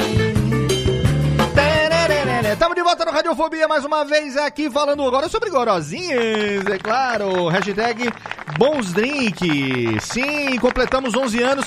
Você achava que o Radiofobia tava na pior? Porra! Se você tá na pior, o que que é tá bem, né? Tomando bons drinks aqui com nossos queridos amiguinhos Jéssica Dalcin, Thiago Fujiwara, Leandro Santos, o Mussum Alive e Tato Tarcanles. Olha aqui, galerinha, totalmente dele. Cadê o? Quero muito mais palmas, Térica, pra bater, não é pra parar a palma agora, vai. Tudo artificial. Passa a palma aí, ô caceta. Vai. Brincadeira, é, não, tá certo que até a palma também é artificial pra cacete, mas nós somos de verdade e estamos aqui com você em mais um programinha delicinha. Passou-se o bloco de cartinhas do Totô e nós estamos aqui para falar mais um pouquinho a respeito dos bons drinks. Eu queria começar fazendo uma pergunta para o meu xará. Olê, é o seguinte, quando você começou a fazer o Bebida Liberada, você é, já, assim, é, o, pro- o projeto lá, ele foi aos poucos tomando aquele formato que tem hoje? É, ou você já sabia que queria falar sobre drinks? Você chegou a conversar com alguém, pegar, sei lá, tipo, um- umas dicas, é uma consultoria de, de coquetéis e tal? Ou foi bem na tentativa e erro, vamos fazer, vamos beber, vamos ver no que dá? Cara, na verdade, começou que tinha o fio do Mussum Alive, né? Aham. Que era que fazia muito sucesso. E aí eu pensei assim, falei, pô, se amanhã o Twitter acabar, acabou minha carreira na internet, né, cara? Sim. fazer alguma coisa. Aham. E aí eu falei, pô, vou, vou, vou montar um site. E que o site eu pago o servidor, enquanto eu estiver pagando, eu, eu tô online. Lógico. E aí, aproveitando o público do Mussum, que é a maioria bebum, falei, vou fazer um site sobre bebida. E é Sim. isso aí. Só Mas- que assim, eu não tinha nenhuma Hum. experiência com coquetelaria, Isso, com isso. drinks. Manjava nada, só Certo. bebia. E tanto que o site, quando começou, ele era um site de, com, com, de humor, de piada de bêbado, vídeo de bêbado e tal. Aham. E aí, acho que isso foi em 2010. Em 2012 para 2013, quando começou o YouTube, aí eu pensei, foi, pô, preciso estar no YouTube também. Vou ver se eu faço umas. Eu sempre tive essa, essa vontade de fazer coisas pro YouTube. Aham. E eu achei que o que encaixava mais com bebida liberada era a receita de drinks. Certo. Só que eu também não, não manjava nada. Eu falei, pô, ou, ou eu preciso fazer um drink, ou eu preciso fazer um curso, Aham. ou me virar. E aí eu fui ver o que tinha já no, no YouTube. E tinha uma galera que já fazia receitas de drink, só que era a galera profissional. Aí, tipo, o cara tava lá, não, você coloca aqui 50 onças de, de vodka, tal, não sei o quê. Aham. E aí eu, caralho, que porra é onça, mano? Eu- como que eu vou medir onça? É a nota de 50 reais. Né? Não. Nota 50 onça é uma grana preta. 10 doleta. E aí, eu, e aí eu fui no, no- E aí eu ia nos comentários e o pessoal tava xingando. Ah, seu otário, não é 50, é 45. E eu falei, caralho, mano, eu não sabia nem o que era onça. Eu tô Puta fudido. que pariu. Como que eu vou fazer isso? E aí eu peguei e falei, eu vou tentar fazer é, de um jeito que todo mundo entenda que eu não sei e passar isso pra galera, né? Tipo, mostrar assim, se eu conseguir fazer aqui, você também consegue fazer em casa. Certo. E, e aí, tanto que eu fui gravar aqui na laje de casa, é, só tinha o celular no primeiro vídeo e tal. Aham. Aí eu comecei a fui fazer a caipirinha, todo serião lá. Se você for ver meu, meu primeiro vídeo, é, é vergonhoso, né? Tá no ar ainda Tô no todo- canal? Tá, tá É, então ar, é link no post, claro, com certeza. Eu todo, eu todo serião, eu falei, não, você vai colocar aqui o limão e tal. e aí, assim, eu vou na periferia e passa carro tocando funk no último volume, tem uma igreja no fundo de casa, o vizinho tinha obra. Aí, tipo, então, agora você corta aqui, aí começava lá o tu, tchá, tu, tchá, e eu, caralho, e parar, aí cortava. E aí tipo, voltava, então, agora você corta o limão, aí o vizinho com a furadeira. Eu falei, cara. Aí nisso eu fui ficando puto, aí tipo, eu cortava o limão assim, tacava no copo assim, ah, caralho. Tomar no cu. Aí, putaço mesmo, sabe? E Aham. aí eu terminei de gravar, falei, cara, não vai dar pra usar essa porra, vou, vou nem, vou desistir dessa porra. Aí passou, tipo, duas semanas, eu fui olhar o arquivo e tal, falei, deixa eu ver como tá. E aí eu comecei a imaginar a edição e falei assim, pô, eu vou tá engraçado isso aqui, cara. Aham, vou editar e, e postar e ver, ver no que dá. Sim. Aí eu editei, publiquei, e o pessoal gostou mais por causa da zoeira do que por causa da receita. Ah, excelente. É, aí a partir daí eu falei, ah, mano, agora vamos nessa. E Vou a me- seguir essa linha. E à medida que, que foi. Porque aí o canal foi evoluindo e tal. Aí, assim, a- a- eu acompanho você, a gente se conhece há que, que, 10 anos, 11 anos, quase. O tempo do Radiofobia, É. o tempo que a gente se conhece. É, e eu vi como é que evoluiu, como é que o canal cresceu, como é que a estrutura cresceu e tal. Então, assim, é, chegou uma hora que você começou a usar dosador de shot, dosador de, né, do, de, de shotzinho, a colher bailarina, mix inglês, não sei o que e tal. Quando, nessa fase, você chegou a fazer o curso, chegou a conversar com alguém, alguém procurou você e ofereceu ajuda? Como que foi esse, esse salto de qualidade que, que aconteceu ao longo do tempo? Então, é, eu comecei a fazer vídeos, e aí começou a, a ganhar um público, começou a se destacar o canal. E aí um, vizinho meu, ele falou assim, cara, é, ele, na verdade, assim, ele, ele, ele conheceu o canal, depois ele descobriu que a gente era vizinho. Certo. E aí falou, cara, o meu cunhado, ele tem uma loja de produtos de bartender. Ah. E eu, mostrei seu canal pra ele e ele curtiu pra caralho. Aí era o Mário. Ah, do- do o. Mário, pô. Mário Machado, Foi. lá da, da, da Bartender Store. Foi. E aí eu fui conhecer o Mário e aí ele falou assim, cara. é Machado não, desculpa. Desculpa, Machado não. Ramalho. Ramalho. Mário Ramalho. E aí ele falou, cara, é... adoro o seu canal, se você quiser vir gravar aqui, você pode vir. Olha É, que te- legal. Te arranjo produtos e tal. E a gente começou essa parceria. E aí, tanto que eu fiz os cursos que eu tenho de coquetelaria são feitos na Bartender Store. Foram feitos na Bartender Store. Ah, que legal. E aí, por isso que quando eu te pedi recomendação, você me passou a recomendação dele, inclusive mandou lá, um linkzinho, descontinho e tal. E aí eu comprei o meu primeiro kit de, de- de básico, né, de bartender. Eu montei com base na, na- no que você tinha me passado lá no, no- na Bartender Store, que não é jabá, não estamos ganhando nada aqui, mas o, o Mário é, é parceiro, a gente ainda vai ter ele aqui num programa, fica o link lá pra você no post pra você entrar, até porque ele tem coisas assim com preços bem, bem legais, que você consegue comprar, tem, tem desconto pra pagamento com boleto e tal, entrega pro Brasil todo, o frete não é absurdo, geralmente comprar esse tipo de coisa que é pesada, né, É. copo, coqueteleira e tal, não sei o que, o frete costuma ser caro, não é, é, é um frete bem legal deles lá, e aí fica a recomendação aqui também pra você que quiser é, a, a, a Bartender Store como referência pra você comprar os seus utensílios. Muito bem, e o senhor, seu Tato, eu vou perguntar para pro Tato e pro, e pro Mussumais aqui agora, porque o Thiago, a gente já sabe o background dele, de, de bartender formado na ABB, Associação, Profissional, meu amor. Associação Brasileira de Associação Brasileira de Bebuns ali, a gente já sabe que ele tem. Ele tem a carteirinha de bebum profissional, seu Thiago Fujiwara. Mas, ô Tato, você quando gravou É, lá é. o. Ah, bebê, né? Ah, bebê! Vai Ah, beber? bebê. Vai beber? Ah, Ah, ah, bebê, bebê, bebê, bebê. Você, Tato, quando gravou aquele programa lá que a gente citou na abertura, Ultra Geek 415, você citou que tava numa pegada de fazer drinks, coquetéis e Sim. tudo mais. É, e como que foi essa fase sua aí? Foi o momento que você, a gente já entendeu que é algo que você sempre gostou e tal, mas agora, o que, que foi agora? A vida adulta permitiu que isso acontecesse em algum querem a momento? história bonita ou a realidade? A realidade que sempre é pior, né? Claro. Ah, eu vou contar primeiro uma história bonita, depois Ah. eu vou falar a realidade. Essa aí. Eu vou embaralhar e vocês vão. Vocês decidem o que é história bonita e o que é realidade. Tá, tudo bem. Vamos lá. Na, na verdade, assim, cara, como a gente vai muito em evento, né? Evento de marcas tudo mais, a gente sempre toma uns goró bem legal, né, cara? A gente sabe, putz, é um lançamento, a marca, lançamento internacional, um novo produto que chega no Brasil. E aí a gente vai conhecendo drinks bacanas. E vários deles você vê preparado e fala assim, putz, mas é só o gelo batido ali com um pouquinho de monã, de melão, o gin, e, putz, é fácil fazer isso um suco de limão.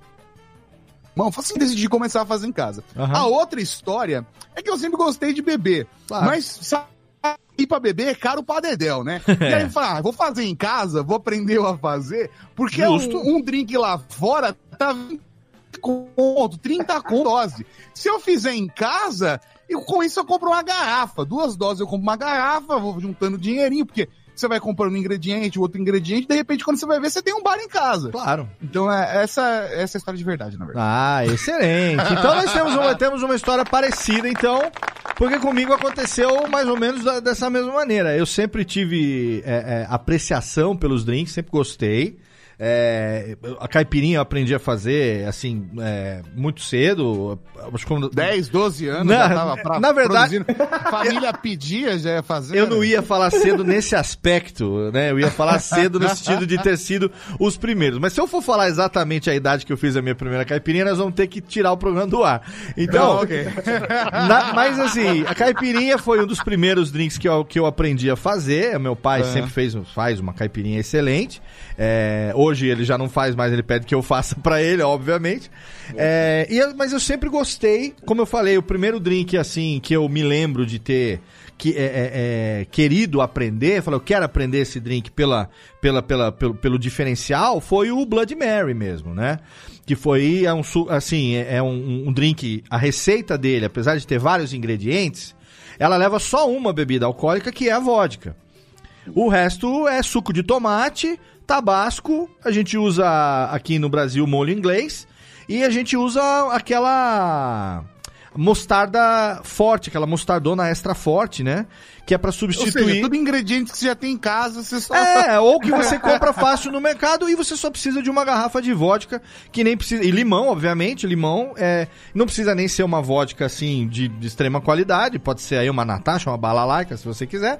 Enfim, aqui o dinheiro puder pagar, mas uma, uma Kadovezinha, né? Já, já, já, é, já é bacana. Ah, não, isso já tá outro nível. Não, não, a, Eu- a Kadov tenho é a série Da, da, da Smirnoff, né? Então, Mas de é verdade, caro eu assim. acho que o melhor começo, até respondendo aqui uma das perguntas, alguém mandou, que foi, Luz Bernardo, mandou uma pergunta que eu acho que, é, que muita gente tem, tipo, ah, mas por onde eu começo? Que bebida eu faço? Tirando a caipirinha, que bebida eu faço?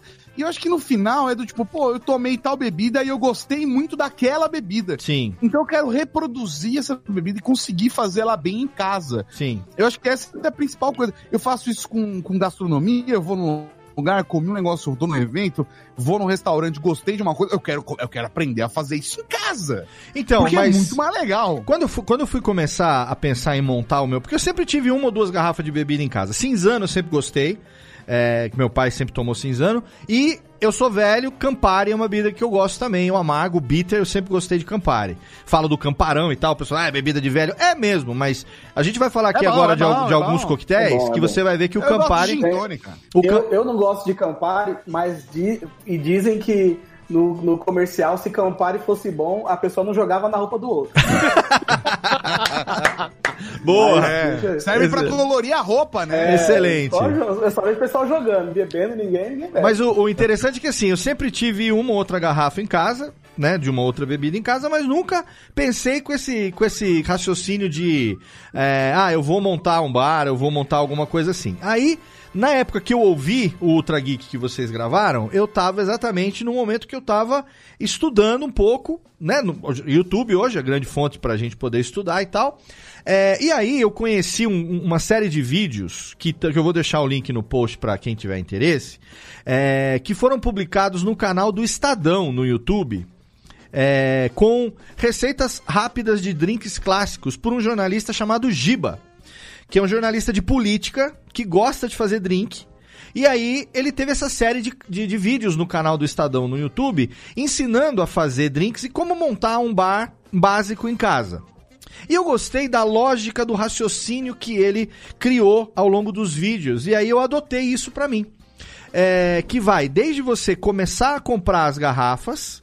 Ele criou uma lógica que eu vou explicar agora qual é, e aí vamos ver se vocês concordam comigo. E precisa ver o vídeo que você tá ouvindo podcast, vamos economizar o tempo das pessoas. Exatamente. O, o balcão, o balcão do Giba, é, esse foi o balcão do Giba, né? Então, ele botou ali mesmo na, na sala da casa dele e foi montando os drinks com uma certa lógica. E aí, à medida que um vídeo, que os vídeos iam evoluindo, você ia a cada novo vídeo, uma nova garrafa, você ia adicionando uma garrafa no seu arsenal de bartender. E aí, essa garrafa, ela rendia outros drinks. Então foi interessante porque você foi evoluindo a quantidade de, de bebidas e a quantidade de drinks. O primeiro drink que ele ensinou a fazer foi o gin tônica. É, Que é o gin. Que a gente É tá no... gin tônica, então, isso aí. O primeiro drink que ele ensinou a fazer foi o gin tônica, que é uma coisa que tá muito na moda, muita gente gosta de gin tônica. É uma bebida legal, dá pra você fazer, inclusive fica a dica, como a gente já citou, é, vou deixar alguns links da, do canal lá no Bebida Liberada da Nibirita, ensinando a fazer várias receitas de gin tônica e tudo mais, que basicamente você precisa de uma boa garrafa de gin. Então, você pode comprar ali uma garrafa de jeans, pode, pode ser o, o mais barato que tem no mercado, acho que é o Sagers, se eu não me engano, que é um, um, É, um que- drink, que é um estoque, básico. né? É, você... Bem, segura, segura, segura. Você pode comprar um Tanqueray, pode comprar um. Que mal, um Bombay, um Bombay que são al- algumas garrafas de gin. Mas aí você vai precisar de uma garrafa de gin. E aí você vai ver que a receita do gin tônica é super tranquilo. Porque o que acontece? É, ele, ele conta um pouco da história do, do, do gin tônica, né? Porque a, a, a, a água tônica, água tônica de quinino, a água tônica por si, ela era um, um, um remédio que o, o, o pessoal na Segunda Guerra, não sei se na Primeira ou na Segunda Guerra Mundial, esse quinino é uma, é uma, uma, uma erva, né? uma, uma semente, não sei exatamente o que, que é, mas que ela tinha, tem propriedades medicinais e ele é muito amargo. Então, na época da guerra, o pessoal tinha que tomar esse quinino, era obrigatório, fazia parte daquela, daquelas rações que o pessoal recebia na guerra e tudo mais, para não pegar doença, escarlatina e não sei o quê. O cara tinha que tomar quinino, mas era muito amargo. Olha, então, disso eu não morro, viu, cara? Pra dar uma quebrada, é, pra dar uma quebrada no amargo do, do quinino, eles começaram a adicionar gin e tomar junto com o gin. O gin tônica nasceu na guerra, no, no, no campo de batalha. Então eu tenho essa história toda, e aí você então tem o gin tônica, que basicamente é gelo, gin, água tônica, e você vai é, saborizar a sua, a sua gin tônica de, das mais variadas maneiras possíveis. Tem aquela Tem gin sementinha, que bate com- como que com- chama aquela semente tradicional que, que vai no gin tônica? Não é cardamomo. Não, zimbro, zimbro. Ah, zimbro. Zimbro, aquela sementinha pretinha tradicional que vai no gin tônica. Pode fazer com laranja. A laranja Bahia, que a gente vai falar já já, eu vou falar já já o que é a laranja Bahia, é uma fruta bem legal. É, lim- Cardamomo é meu favorito. Cardamomo. Meu gin tônico tem que ter cardamomo. É, nesse que eu falei pro, pro ó, o pessoal falando aqui, ó, quinina é remédio pra malária, ó, estão dando aqui no chat, o pessoal corrigindo aqui. É, mas vale, vale a informação, eu acertei que era remédio pra alguma doença. e é amargo pra caralho, né? Então vale a pena dar aquela misturada. E aí você tem as receitas de gin tônica, ninguém é melhor do que a Dani Birita lá no Bebida Liberada pra passar mil receitas de gin tônica. Aí o Giba, então, contou a história do gin tônica, que você não precisa ter utensílio nenhum especial pra fazer, você vai lá, coloca, mistura os ingredientes, você pode colar, colocar chá de hibisco, folha de hibisco, que dá um docinho, tem aqueles chazinhos de sachêzinho assim, que você pode colocar ele e depois você dilui aquilo ali. Eu fiz lá nesse chá de, de lá do meu primo. A, a mulherada adorou, porque fica mais docinho e tal. Fez um puta sucesso. Então começou pelo gin tônica. A primeira garrafa do seu bar acaba sendo uma garrafa de gin. Muito bem. Aí, você vai comprar mais duas garrafas que já vão ampliar o seu arsenal de coquetéis. Começou pelo gin tônica. Você vai ampliar o seu arsenal de coquetéis, você vai ganhar mais quatro coquetéis na chutada. Na verdade, três, a gente vai adicionar depois mais uma garrafa, que são as quatro garrafas básicas que, é, é, que, que eu acho que todo bar pode começar a ter, que é o seguinte. Uma garrafa de vermute tinto, que pode ser um carpano clássico ou um cinzano mesmo, e uma garrafa de Campari. Então, o Campari, aquele bitter vermelhão que, que o pessoal joga na roupa do outro, se fosse bom não, é, não jogava, como o Leandro falou, e um vermute tinto, um vermute rosso, que é tem o carpano clássico, mas o cinzano, ou, ou mesmo o, o cortesano, o martini rosso, tem vários mais baratos que você compra no mercado também. Eu, eu compro o cinzano, eu não tenho fonte aqui no interior para comprar é, o carpano e também não tenho dinheiro, eu compro cinzano, custa 20, 20 conto uma garrafinha de cinzano. Beleza. Fantástico. Então você vai lá, cinzano e Campari. Maravilha. Então, quais- qual a bebida que você vai fazer usando só o cinzano e o Campari? Você vai fazer o chamado Milano Torino. Milano Torino é uma bebida que nasceu, obviamente, na Itália, porque o cinzano, é, o, o, o- vermute é originário da cidade de Milão, por isso Milano, e o Campari originário da cidade de Turim, por isso Torino. Então, o Milano Torino é um drink clássico italiano que você mistura duas, duas doses iguais de é, cinzano e é, cinzano e Campari, né, de, de vermute e de Campari, com gelo. Basicamente é isso. tá? Então, se você tem um cinzano e você tem um, um Campari na sua casa, você consegue fazer um Milano Torino. Aí os americanos, quando conheceram o Milano Torino, acharam ele muito forte. E aí eles fizeram uma versão aonde, além do cinzano e do Campari, além do vermute, vou chamar de vermute, além do vermute e do Campari, eles colocaram a co- começaram a colocar água com gás ou clube soda. E aí esse drink se chama americano. Então você tem o Milano Torino, que acrescentado água com gás ou clube soda, ele vira o chamado americano. Então você já tem três drinks aí no arsenal. Você tem o gin tônica, o, negro, o Milano Torino e tem o americano. Agora, se você pegar três doses iguais, uma de cinzano, uma de vermute, uma de Campari e uma de gin, aí nasceu o clássico Negroni. E tá aí o Thiago Fujiwara que não me deixa mentir, que são três doses, que foi o que eu brinquei do mestre Derivan fazendo, jogando lá, bata, mistura, os negros fazendo tudo no, no dosadorzinho. mestre Derivan vem lá e mistura tudo, três doses iguais, 30, 30, 30, vermute, gin e Campari, você tem o chamado Negroni. Então aí você já tem quatro drinks com três garrafas diferentes. Se você adicionar uma quarta garrafa no seu arsenal, que é uma garrafa de bourbon, uma garrafa de, de whisky à base de milho, whisky americano, então aí, aí o seu arsenal vai ampliar pra caralho. Por quê? Aí você começa a multiplicar, né? Então, aí ó, É, agora é- vamos, é vamos botar, aí né? vamos botar agora então quatro garrafas. A gente teve o gin que fez o gin tônica. A gente teve o cinzano e o Campari que fez o Milano Torino, o americano. Misturamos o gin também, é o Negroni. Aí, eu não vou entrar em detalhes aqui da receita agora, porque vai ter link para o pessoal saber exatamente receita, dosagem e tudo mais. A gente tá falando aqui para montar o arsenal básico de bebidas, daqui a pouco a gente fala dos kits. Se você pega uma garrafa de bourbon, que é o whisky americano, Jack Daniels, ou Old Turkey, ou qualquer outro desses ah, mais comuns, então aí você, substituindo o gin pelo bourbon no Negroni, você tem o chamado Boulevardier. Que ele é- são três doses iguais de cinzano, né, de vermute, de Campari e de bourbon. Ou seja, o Negroni, que substitui o gin pelo, pelo, pelo bourbon, é o chamado Boulevardier. E aí, com o cinzano e com o bourbon, você vai ter o Manhattan. Porque aí, óbvio, aí a gente vai acrescentar uma mágica aqui no nosso arsenal, que é uma garrafa de angostura. Uma garrafinha de angostura. Angostura, para uma explicação básica, é um bitter amargo, que ele basicamente é como se fosse um, um tempero na bebida. Vou falando de uma maneira bem, bem básica, assim. É como se ele desse um tempero na bebida. Um saborzinho. Saborzinho. Tem a história lá da angostura, que foi criada por dois irmãos. Tem até o negócio da garrafinha de angostura, se você olhar, vou deixar o link no post, que o rótulo da angostura, ele é maior do que a altura da garrafa. O rótulo fica sempre meio mal enxam- colchambrado, assim. Porque tem a história de que os irmãos, quando criaram esse bitter, na hora de engarrafar, um deles comprou a garrafa, o outro mandou fazer o rótulo e na hora de colar não ornou. O rótulo ficou maior do que a garrafa. E aí Muito acabou bom. virando a marca, entendeu? Então, eu, inclusive, eu tive recentemente num bar, num restaurante em Campinas, é, que o barman faz o próprio bitter. Tem muito bartender aí, muito barman, né, Thiago, que faz a própria receita de bitter, né? Misturando ervas, sementes. Não tem essa, Thiago, essa tradição? Sim, sim.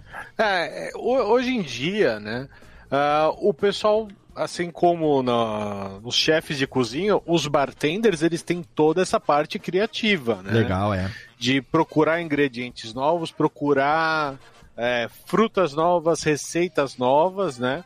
Pra trazer aquele sabor que você não, não experimentou ainda, né? Excelente. Fal- falando nesse bar, o, o bar, assim, montar um bar é que nem você entrar ah, no esquema de pirâmide, né? Você vai fazendo dois, depois você faz quatro, faz seis e vai aumentando os drinks. Exato, né? exatamente, excelente. E o, o que eu acrescentaria junto ao que o Léo já falou seriam duas bebidas que são super baratas, mas elas vão te ajudar bastante. Uma é a vodka Certo. e o, o segundo é o rum. Né? Então são bebidas que, se você tiver 30 reais sobrando, você já compra um de uma qualidade ok. Não, não precisamos chegar no, numa Natasha, Balalaica ou qualquer vodka com nome russo e que vem em embalagem de plástico. Por Sim. favor, assim. É. Vamos pensar do, com 30 reais você compra uma Smirnoff, Você não- uma, uma Sky, pelo menos. A Kadov, a Kadov é, boa, pô. Kadov, Kadov é boa. É, e um, um rum, vamos pensar pelo menos num, Bacardi, assim. Tem, tem o Montila, que é o rum de entrada pra todo mundo, né? Mas, assim, acho que dá pra pegar uma coisa legal. Porque a vodka, como ela tem um sabor neutro, ela é muito legal, assim, que você consegue substituir a cachaça é, nas caipirinhas. Eu não gosto, mas muita gente gosta de você substituir é, para dar um sabor mais neutro, né? Não ter Aham. aquele. Muita gente fala que tem dor de cabeça por causa da cachaça, né? Então, ela substitui.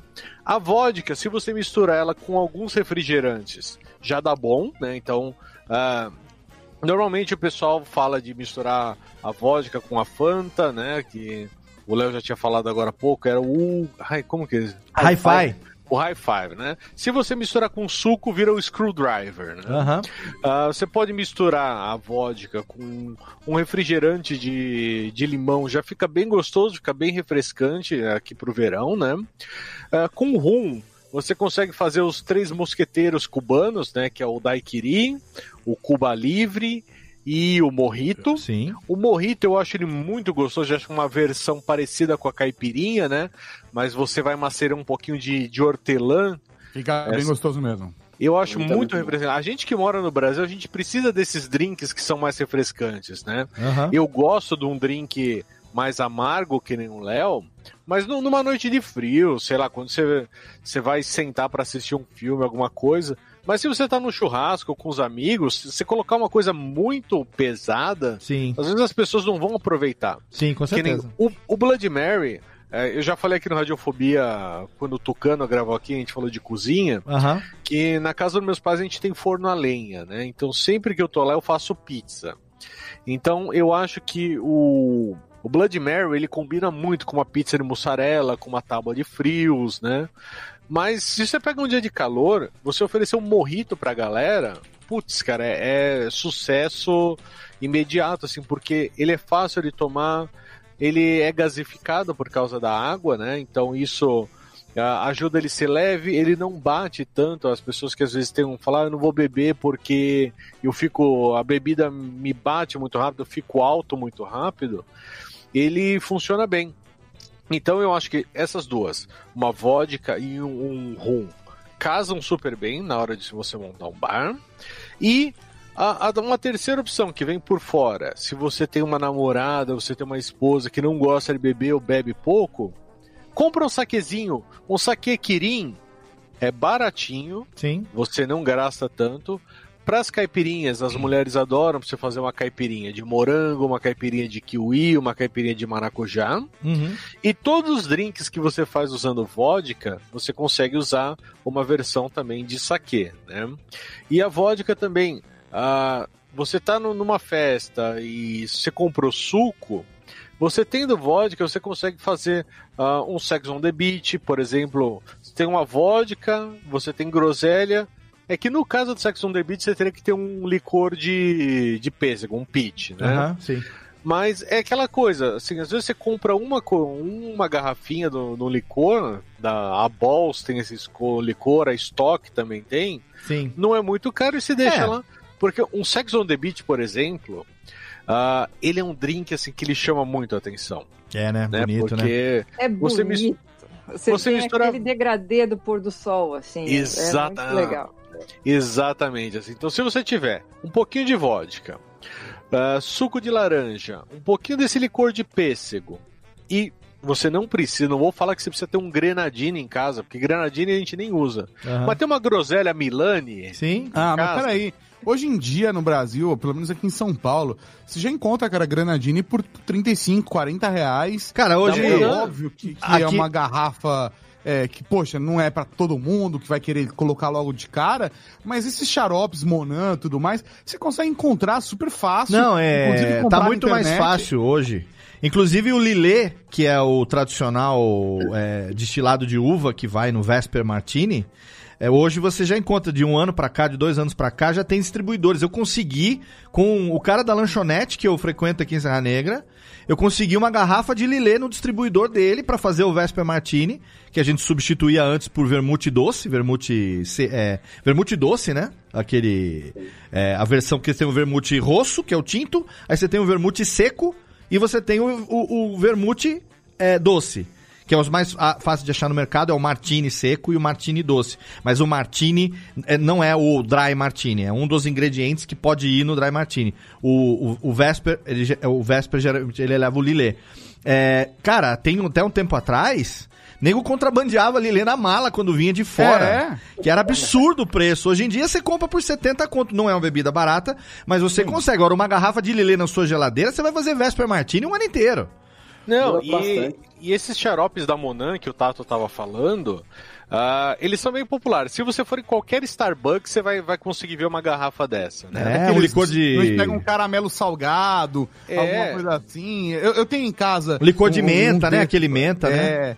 Pra, mas ah, o que mais funciona Curaçao em casa, Blue. funciona não só para soda italiana, mas também funciona para fazer drinks. É um granadine que é tradicional e particularmente eu acho mais saboroso, inclusive, do que groselha, apesar de groselha ter sabor de infância.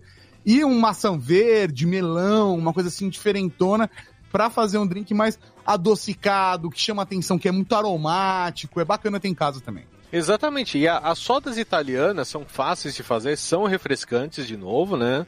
E aquilo que o, o Netão, quando ele veio aqui uns programas atrás, ele tava falando que hoje em dia, quando você faz o churrasco, o churrasqueiro não é aquele cara que fica de costas pro churrasco, de costas para todo mundo. Sim, sim. Ele falou, na hora que ele vai cortar a carne, ele é a atenção do churrasco. Ele Exato. que corta, as pessoas olham e apreciam. E você tendo isso daí em casa, na hora que você for fazer a bebida, também você não precisa virar de costas para todo mundo fazer na pia escondidinho ali. Você mostra que você está fazendo, que você está usando produtos bons, né?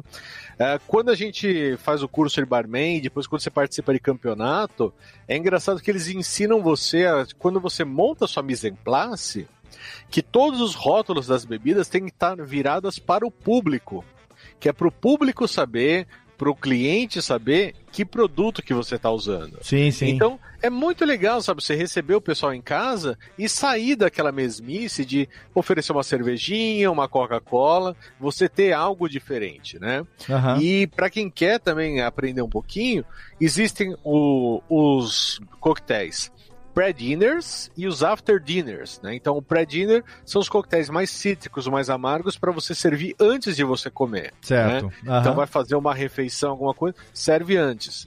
Um after-dinner é um coquetel sobremesa. Então, você pode ir desde o, daquele o basicão que todo brasileiro conhece, que é a, a espanhola, por exemplo, né, que o pessoal adora, até um Alexander. Você faz, pega um pouquinho de licor de cacau, ah, de conhaque, creme de leite, vira um licorzinho cremoso que é uma delícia. Olha As aí. pessoas vão tomar aquilo ali e vão se sentir saciadas como se tivessem provado uma sobremesa, né? Ou você substitui ah, por alguma coisa diferente, né? Mas isso é muito legal. Ah, hoje em dia, se você tem um liquidificador legal em casa, um bom, você consegue fazer ah, uma margarita ice, por exemplo. Você Sim. pode fazer um daiquiri ice. Cara, tem muita coisa, né? Não dá pra você só chegar aos amigos em casa e servir alguma coisa engarrafada, né? É, eu acho que é legal pode- que. Sim, sim, conclua. Não, não, vo- você pode brilhar e, e mostrar para as pessoas que a bebida, ela não é só para te deixar bêbado, para te deixar mais sociável, te deixar mole, mas ela pode ser uma experiência diferente, porque muita gente, eu venho aqui, eu sou aqui de São Bernardo, né? O, o Lê também ali da, da, da, da periferia, o pessoal mais afastado, que quando ia pra balada, você não ia gastar 15, 20 reais num drink. Você ia tomar cerveja, você ia tomar o que era mais barato, né? Então tem muita gente que com certeza viu a vida inteira os coquetéis legais e nunca provou. Sim. Então é legal você compartilhar isso daí com as pessoas, porque, sabe, depois são mais pessoas para ajudarem. Os meus amigos, quando eu fiz o curso de barman, tinha muita coisa assim de tipo, ó, vamos fazer uma coisa na casa do Thiago? E o pessoal falava, Ti, o que, que a gente leva de bebida? Então, um trazia uma garrafa de vodka, outro trazia uma garrafa de alguma coisa. Sim, acaba se nisso- tornando um motivo de socialização da galera, né? Isso que é e legal. assim né? eu montei um bar muito legal, porque ia sobrando bebida e eu Sim. ia deixando em casa. Falei, pessoal, deixa aqui em casa, quando vocês vierem já tem. Já tem, claro. Então, é nisso que eu tenho uma garrafa de Curaçao Blue aqui em casa por causa disso. Olha aí, tá vendo? Não é porque eu gosto de Curaçao Blue, mas eu usei algum dia pra fazer alguma coisa e ficou. Ficou, exatamente. Então você pode é, é, utilizar essa lógica de você começar, né? Que eu achei bacana. Pra mim foi, foi uma coisa lógica porque fui evoluindo e fui aos poucos adicionando coquetéis é, diferentes no meu arsenal. Eu tinha vontade de aprender os coquetéis clássicos, né? Então, por exemplo, a gente tava lá falando de todas essas garrafas, mas é, a gente falou da vodka, o Thiago falou da vodka. Então, se você tem, por exemplo, o gin, é, o gin, por exemplo, e a vodka, você já tem a chance de fa- conseguir fazer um, um Vesper Martini. Né? Você pode ter uma garrafa, conseguir um Lillet agora, que não é tão caro, ou então um, um Martini doce, um, um vermute doce. E aí você consegue fazer. Se você tiver um Martini seco, um vermute seco, aí o Dry Martini, o famoso, aquele que vai com azeitoninha e tal, eles são só duas bebidas, é gin e vermute seco. É só o gin e vermute seco. E ele nem é batido, que nem o do, do 007 na coqueteleira. Ele é mexido mesmo, né? Mexido no, no mixing glass. O mixing glass, que é muito usado pelo pessoal, que você pode substituir ele por um copão grande. Então não precisa ter um mixing glass, né? Ô Leandro, quantas vezes você não adaptou, por exemplo, o shot, é, usando aquele shot de. aquele shotzinho, aquele copinho de shot, como se fosse é, medida de, de Oz, né? De, de, um, de uma dose. É, dá- pra adaptar tudo, né? Até coqueteleira mesmo. Já, já usei dois copos, um maior e um menor pra encaixar. Que na verdade uma, coquele... uma coqueteleira Boston é isso, né? Dois copos É de isso. tamanho diferente, um É. encaixado no outro. É, o copinho de shot tem ali entre 55 ml e 60, então dá pra. E, e mesmo se você não tiver, você pode começar a testar. Você pega um copinho pequeno que tem em casa e vê quanto dá. Se ficar muito forte, você usa menos. Aí você vai padronizando o que você tem em casa. Você não precisa ter um puta kit profissional, né? Sim, por Não exemplo, a, a colher bailarina, por exemplo, é, é legal porque, assim, se um dia você puder ter uma colher bailarina no seu arsenal, ela é bacana. Que, que nem uma- a primeira vez que eu vi uma colher bailarina ser utilizada com, de uma maneira inteligente que eu nunca tinha visto foi num vídeo do Leandro, num vídeo do Bebida Liberada, que ele fez uma bebida com várias cores diferentes e que ele usava a colher bailarina, que é uma das colheres bailarina, que é uma colher. Colher bailarina, nada mas é com uma colher zona comprida, que ela é toda espiralada no corpo dela. Numa ponta ela tem uma colherzinha do tamanho de uma colherzinha de chá. E a outra extremidade, ela pode ter uma plaquinha chapada, ela pode ter um garfinho, ela pode ter várias, várias coisas. Essa especificamente que eu vi no canal do no, no Bebida, ela tem aquela pontinha chapada que serve para você poder colocar ela no fundo do copo que já tem uma bebida, colocar uma bebida de densidade diferente, ela vai escorregar pela serpentina, pelo corpo espiralado da, da, da colher bailarina, e ela vai se depositar no fundo do copo e você vai criando camadas. Então a primeira vez que eu vi a colher bailarina ser utilizada, eu falei, ah, então pra isso é que serve essa porra. Foi quando eu vi esse vídeo no Bebida Liberada. Agora, se você quer uma colher, uma, uma, uma- uma- algo pra você só misturar a bebida no copão, no caso, no mixing glass, você pode O usar... dedo serve. Não, você pode usar um hash. Todo mundo tem um hash hoje em dia em casa. Você já É, pediu, ó, pediu uma comida uma chinesa? faca. Você pediu uma comida japonesa e tal. Você tem Ah, aquele hashi que é. sobrou do Shining Box, você pode usar ele pra misturar a bebida também. Entendeu? Porque pra poder fazer a, a mistura ali e tal. E aí, aos poucos você vai acrescentando. Você pode botar uma peneira, um macerador. Se você quiser comprar aquele, aqueles eh, dosadores, a maioria dos dosadores hoje ele é, ele é duplo, né? Então você tem uma dose de um lado e metade dessa dose do outro lado. Então, às vezes você tem, sei lá, é, 50 Os de um lado, 50 ml de um lado e 25 do outro, 60 de um Isso. lado e 30 do outro. E aí você vai tendo, aos poucos você vai ampliando isso, né? E aí você vai poder ampliar, por exemplo, aí depois você já tem quatro, cinco garrafas diferentes, aí você quer fazer que nem uma marguerita, uma frozen, que nem o Thiago falou, aí você já vai comprar uma garrafinha de tequila legal, né, Pra você poder ter ali, tem aqui o que o El Rimador, tem a como é que chama? A Cuervo, é, enfim, Cuervo. E aí você Ô, vai Léo. acrescentando as bebidas. Mas eu acho que é legal você. é, é, é, hoje tem uma fonte muito legal de, de conhecimento, que eu acho que tanto o Leandro, quanto eu, quanto o, o Tato. Bebemos dessa fonte diferente do Japa que fez um puta curso e tal. Hoje em dia ele deve também consumir, acho, né? Consome canais do YouTube de bebida, de coquetel. Com certeza. Mas a nossa fonte de aprendizado principal, antes do, do, do Leandro fazer os cursos que ele fez lá com o Mário, foi YouTube, né, Lê? Foi É busca, isso. correr atrás, Foi. né? E eu aprendi muito com vídeo no YouTube, tipo, a- até do, do próprio Derivan. O mestre Derivan ele tem vários vídeos, ensinando várias receitas. Alguns dos vídeos mais fácil. antigos, né, do YouTube são do Derivan, né? Sim, sim. E ele ensina de maneira muito fácil, assim. É, é- é o, seria o meu objetivo fazer da- ensinar daquele jeito com a praticidade e com a técnica que ele tem. Você vê É, bebida, às vezes. é Uma vez eu fiz uma, uma, uma comparação e eu peguei, por exemplo, receitas de coquetéis clássicos de três ou quatro canais diferentes que ensinam os mesmos coquetéis. Uhum. É, dois, dois, dois americanos, um brasileiro e o do Derivan. Cara, é uma sacanagem, velho. Porque, ó, você sabe aquela coisa de uma reunião que podia ser um e-mail? A gente tem, às vezes, um vídeo de meia hora de um americano. Que, de, um, de, um, de um canal americano ensinando todo cheio de muffins flakes e black leaks. um minuto e meio o Derivan faz a mesma bebida, velho.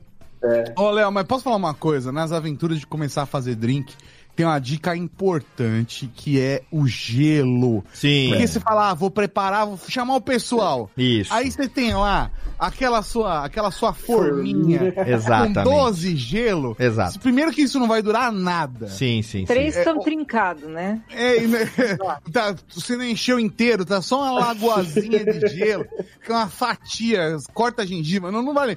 Assim, você tem que se preparar de gelo pra fazer um evento de drinks em casa. Sim. Eu, independendo da situação, compre gelo e prepare vários tipos de gelos diferentes, formatos diferentes. Gelo é legal. Eu acho que isso é uma brincadeira muito bacana de se fazer. Por exemplo, poxa, eu tenho em casa que eu adoro fazer aquelas bolotas de gelo. De saca? bola, gelo Da bola, da claro. Gelo sim. bonito Sim, mesmo de sim. ter. Dependendo do drink, dependendo do gin que eu for fazer, se for colocar numa taça, fica muito bacana. Principalmente se eu já tô numa temperatura boa pro gin. Porque, Sim. eu- na minha opinião, pelo menos, uma das coisas mais importantes pro gin é a temperatura. Sim. E o gelo ajuda você a colocar o drink na temperatura certa. Porque senão você pode até aceitar a receita, mas o drink vai ficar uma merda. Não, e, tá na temperatura e- errada. e também vamos levar em consideração o seguinte: ninguém deixa copo de coquetel no, no- no freezer. É. Entendeu? Então é. você vai precisar do gelo também em algumas bebidas, como o Martini, o Manhattan e tal. Você vai precisar do gelo pra enquanto você faz a bebida, o gelo ficar gelando o copo. Você bota o gelo no copo pra ele dar. O gelo vai gelar o copo. Você vira ali o, co- com o dedo mesmo o gelo no copo. Enquanto você vai preparando o drink, você vai deixando cubinhos de gelo dentro das taças e do- dos copos pra ele ir dando uma gelada. Porque, por exemplo, drinks como o Martini, ah, o Manhattan, que eu tô citando aqui, é, que são dois exemplos clássicos, eles não são servidos com gelo dentro do copo. O gelo é utilizado para gelar a bebida antes dela ir pro copo. Então, você gela o copo, aí você coloca o gelo e as bebidas no mixing glass ou no copão ou na coqueteleira para poder girar, girar, girar. Ele vai gelar na hora de você bater ou de mexer.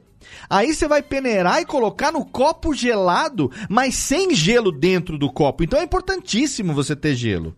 Entendeu? E outra coisa, eu recomendo que você, isso até na Bartender Store, eu comprei agora recentemente um, uma forma que vem com tampa, que faz uns gelos assim de 3x3, uns cubões Putz, de isso é 3x3. E aí eu comprei duas formas de silicone, cada uma delas faz 6 cubos de 5x5. Que é aquele cubão 5x5, quadradão 5x5. É bonito, é bonito. Que você coloca um quadradão só daquele ali no copo pra você fazer um Negroni, pra você fazer um Boulevardier, né, um, um- um- um Milano Torino e tal. Cara, fica bonito demais. E se você puder, se você quiser incrementar, o primeiro gelo diferente que eu tive aqui em casa foi um gelo formato bola, que o Dudu Salles me deu uma forma da, da, da, da Estrela da Morte. Que da hora. Uma forma de silicone da hein? Estrela da É da Morte, que é duas metadinhas assim. Foi o primeiro gelo bola que eu tive. Tem uma foto minha do Instagram antiquíssima, que foi a primeira vez que eu usei ele. E aí depois eu comprei, mais recentemente, lá na Bartender Store também, é, uma forma que faz duas bolas ao mesmo tempo. Eu tenho uma que faz quatro, que eu encontrei em Taiwan. Olha é, E assim. Isso eu aí merece, hein?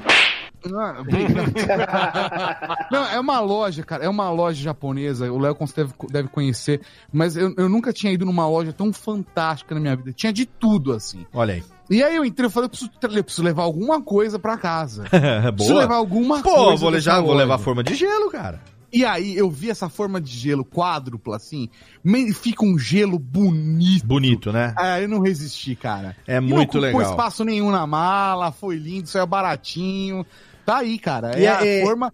Sempre tem gelo lá, sempre tem gelo. E é legal você ter, por exemplo, essa forma de gelo que, que, eu, que eu falei, essa de tampa, ela é grandona, assim. Então, ela, ela, é, se você tira ela de uma vez, vamos supor que você vai receber uma galera em casa de noite. Na véspera, você deixa gelando ali, você faz uma daquela de gelo. De manhã, você desenforma. Coloca num tapoer, mantém o gelo solto já num tapoer dentro do freezer e bota outra pra fazer. É Quando chegar aí. de noite, você tem o Essa dobro. é a dica. Quando chegar de noite, você tem o dobro do gelo. E são Não precisa e- nem de tapué, viu, Léo?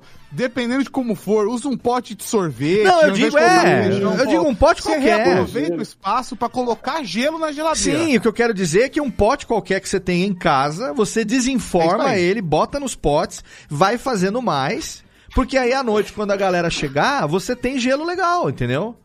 Eu vou fazer aqui uma pergunta, uma pergunta inocente. Por favor. Dá pra deixar, dependendo do teor alcoólico, não tem, tem problema deixar a bebida no congelador? Porque ela não vai congelar. né? Algumas bebidas, inclusive, são recomendadas que você mantenha no congelador, né, Leandro? Isso.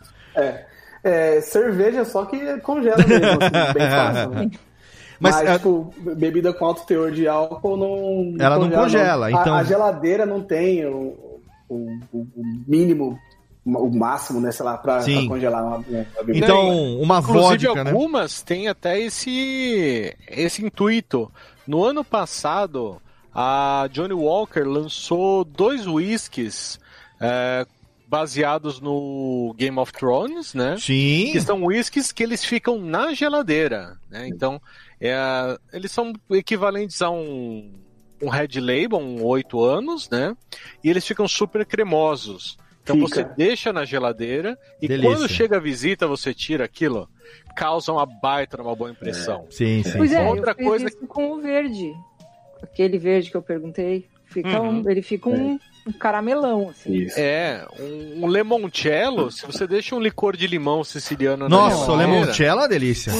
Nossa, aquilo depois da janta, pelo amor de Deus. cara. Nossa, Cara, o limoncello- vontade, eu vou chegar em casa hoje e vou bater um limoncello antes de dormir, viu? Ó, e eu vou falar pro seu negócio. Steinegger também, Steinegger é muito bom. Um é, Jägermeister, é Submarino. Jägermeister. E, e eu vou falar pra você, eu vou deixar uma, rece- uma receita, não, uma dica final aqui, ó. Se a gente deixar, nós estamos falando de cachaça, tá quase duas horas de programa. Então, nós vamos aqui é madrugada fora. Não, a gente já vai encerrar já. Vamos deixar muito link no post, muita referência. Se deixasse aqui, a gente teria muito mais coisa pra compartilhar. Não vai ser o, o- o- é, o- é o primeiro, mas não vai ser o único programa sobre esse tema que a gente vai fazer. A gente ainda vai chamar o Mário pra conversar aqui e aí a gente reúne aqui a mesma galera pra bater um papo com ele, fazer pergunta e aí deixar ele também ensinar umas coisas legais pra gente. Acho que Por deu favor, porque deu se tem uma coisa que podcast é bom pra fazer, consulta de graça. Exatamente.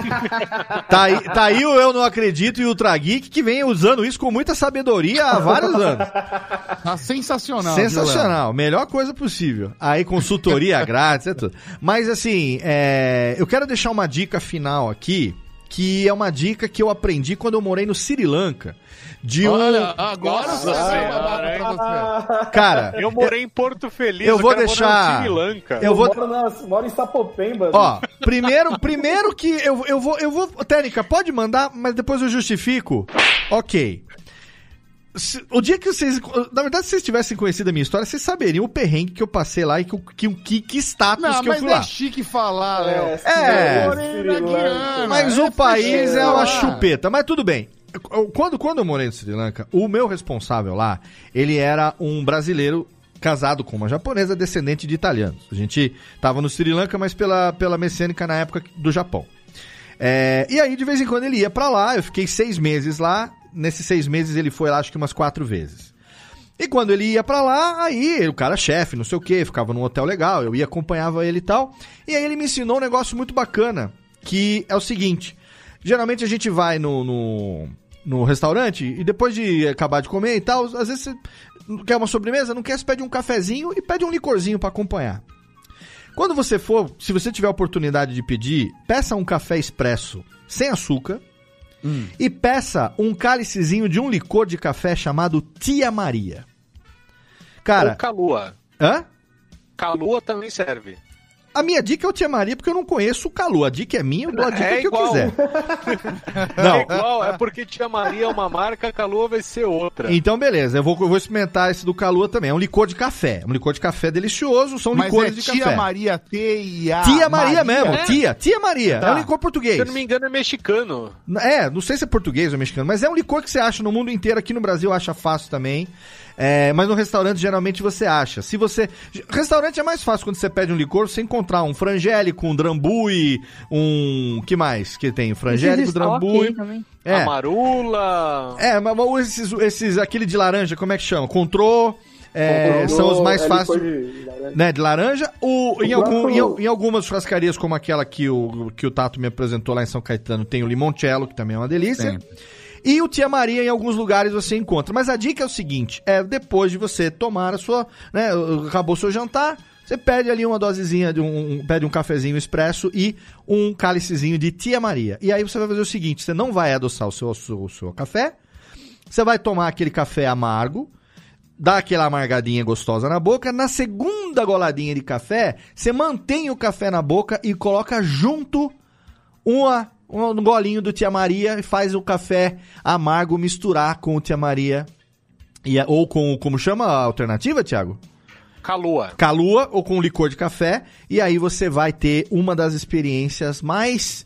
Ah, meu Deus, de monóculo que você pode ter, porque é um negócio assim. Não, você não vai pagar caro, é um licor, você vai comprar uma dosezinha de licor.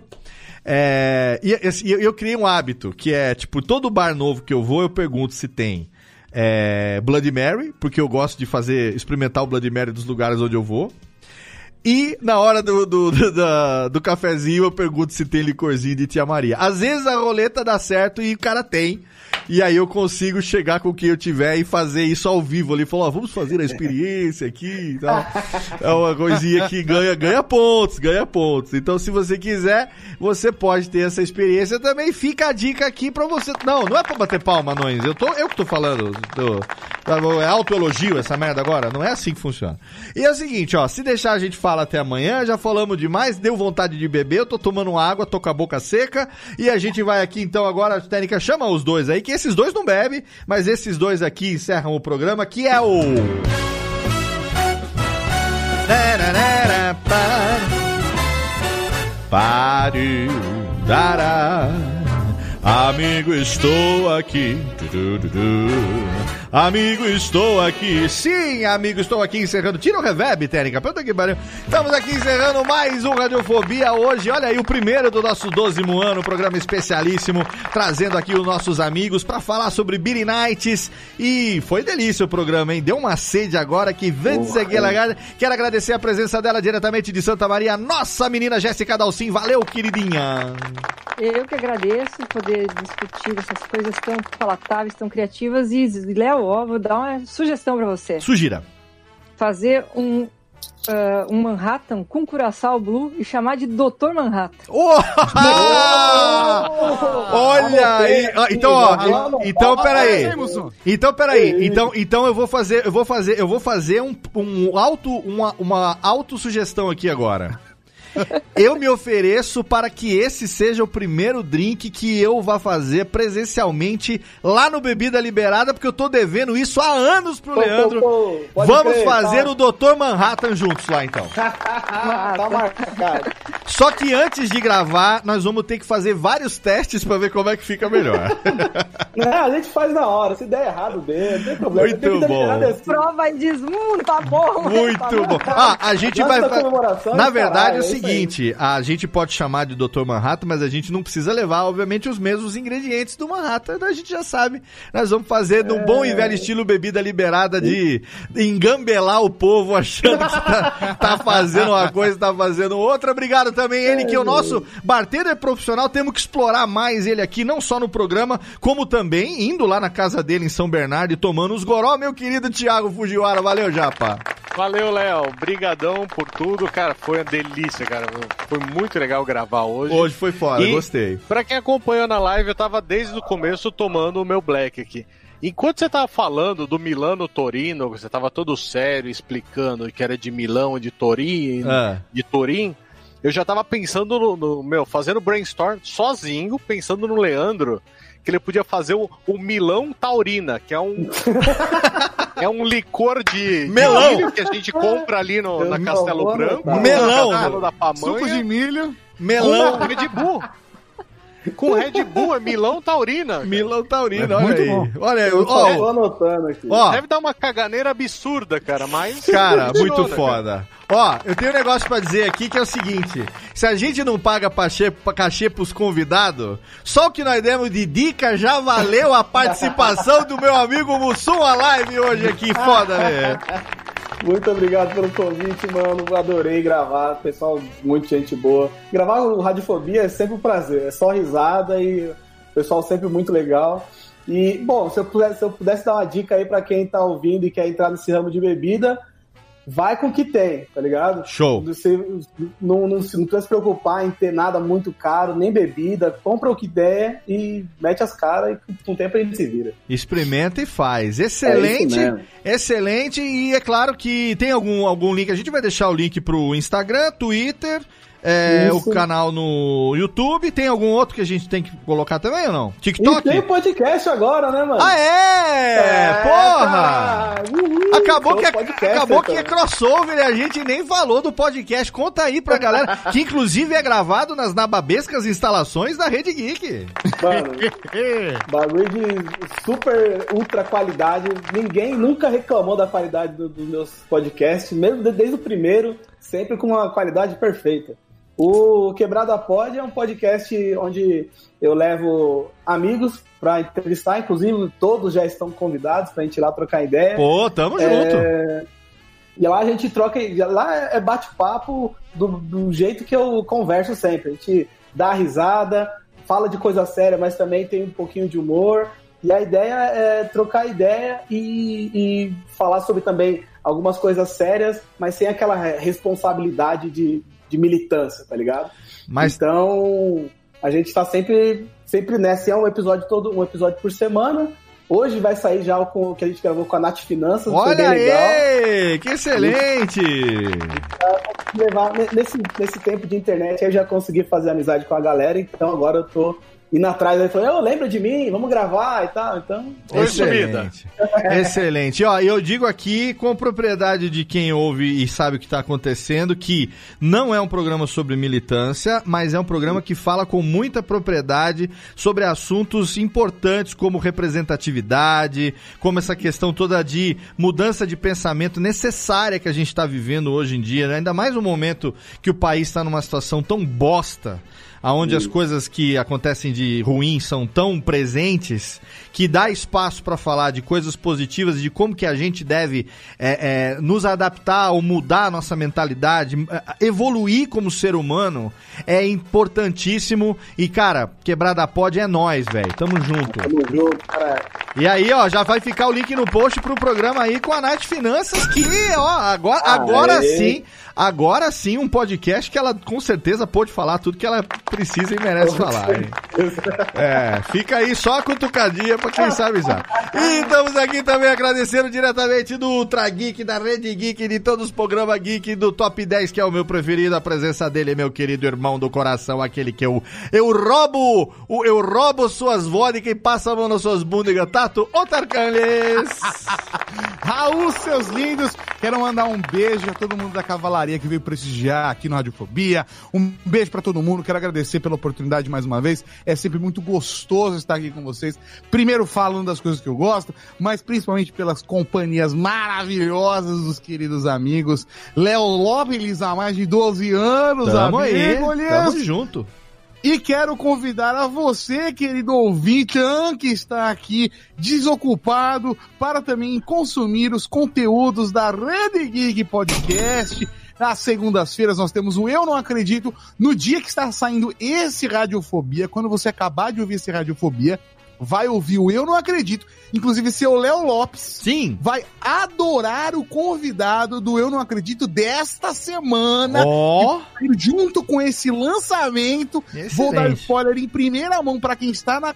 Gente que tá na live, por favor, não espalhe. Vamos deixar a surpresa pro dia do lançamento, tá Sim, bom? não tem quase ninguém, relaxa.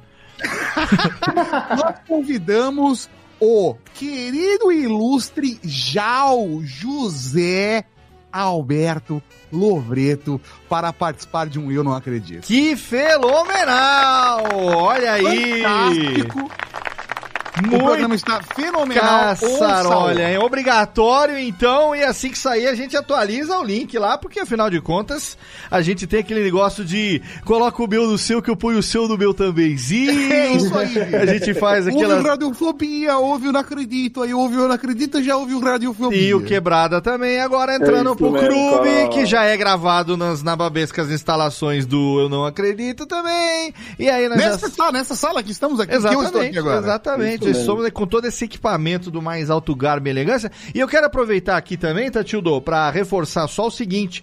é, a gente falou lá no nosso programa de. Primeiro programa do ano, que quando a gente tivesse 150 integrantes lá no nosso grupo do Telegram, a gente faria um encontro da, da Radiofobia, ou dos podcasts da Network. E aí a gente topou de fazer junto com o pessoal da Rede Geek. Agora a Sim. gente já passou lá de 200 integrantes, já passou o carnaval, o ano já começou de verdade. Então acho que nos próximos meses aí, mais um mêsinho ou nos próximos dias, a gente já pode começar a armar esse encontro, hein?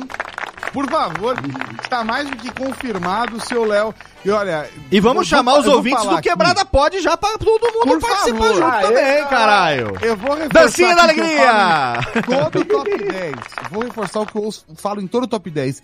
Se você ouviu um podcast e gostou, compartilhe. Não Isso precisa aí. ser o top 10, não precisa ser o Radiofobia, não precisa ser o Quebrada Pode. Você pode ouvir todo o podcast. Se você gostou do podcast, compartilha. E não é compartilha só jogar nas redes sociais. É manda no grupo do WhatsApp. É manda Exatamente. pra pessoa. Faça isso, porque o, o, o, o produtor de conteúdo a- agradece. Exatamente. Ouça, compartilhe, espalhe a palavra do podcast pros quatro ventos e não importa qual, isso mesmo, Tatinho falou, ouve, pega o link, manda o link do Spotify, manda o link do Pocket Cast, de onde for, não importa, o importante é espalhar. Use as redes sociais, use as redes sociais pra espalhar mais coisa do que mugidos por aí, porque a gente já tá com o saco cheio já disso.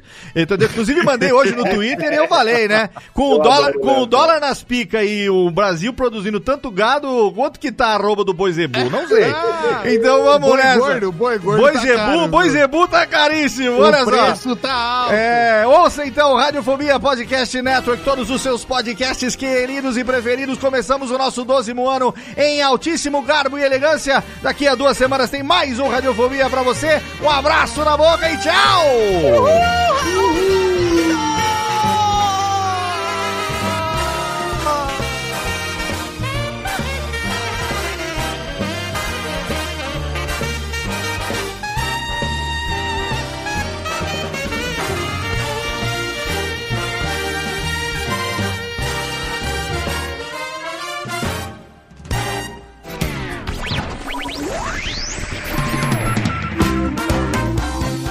Este podcast foi publicado pela Radiofobia Podcast Network. Acesse radiofobia.com.br barra podcast para conhecer e ouvir todos os nossos programas ou assine no seu agregador de podcast preferido. Esperamos você no próximo episódio.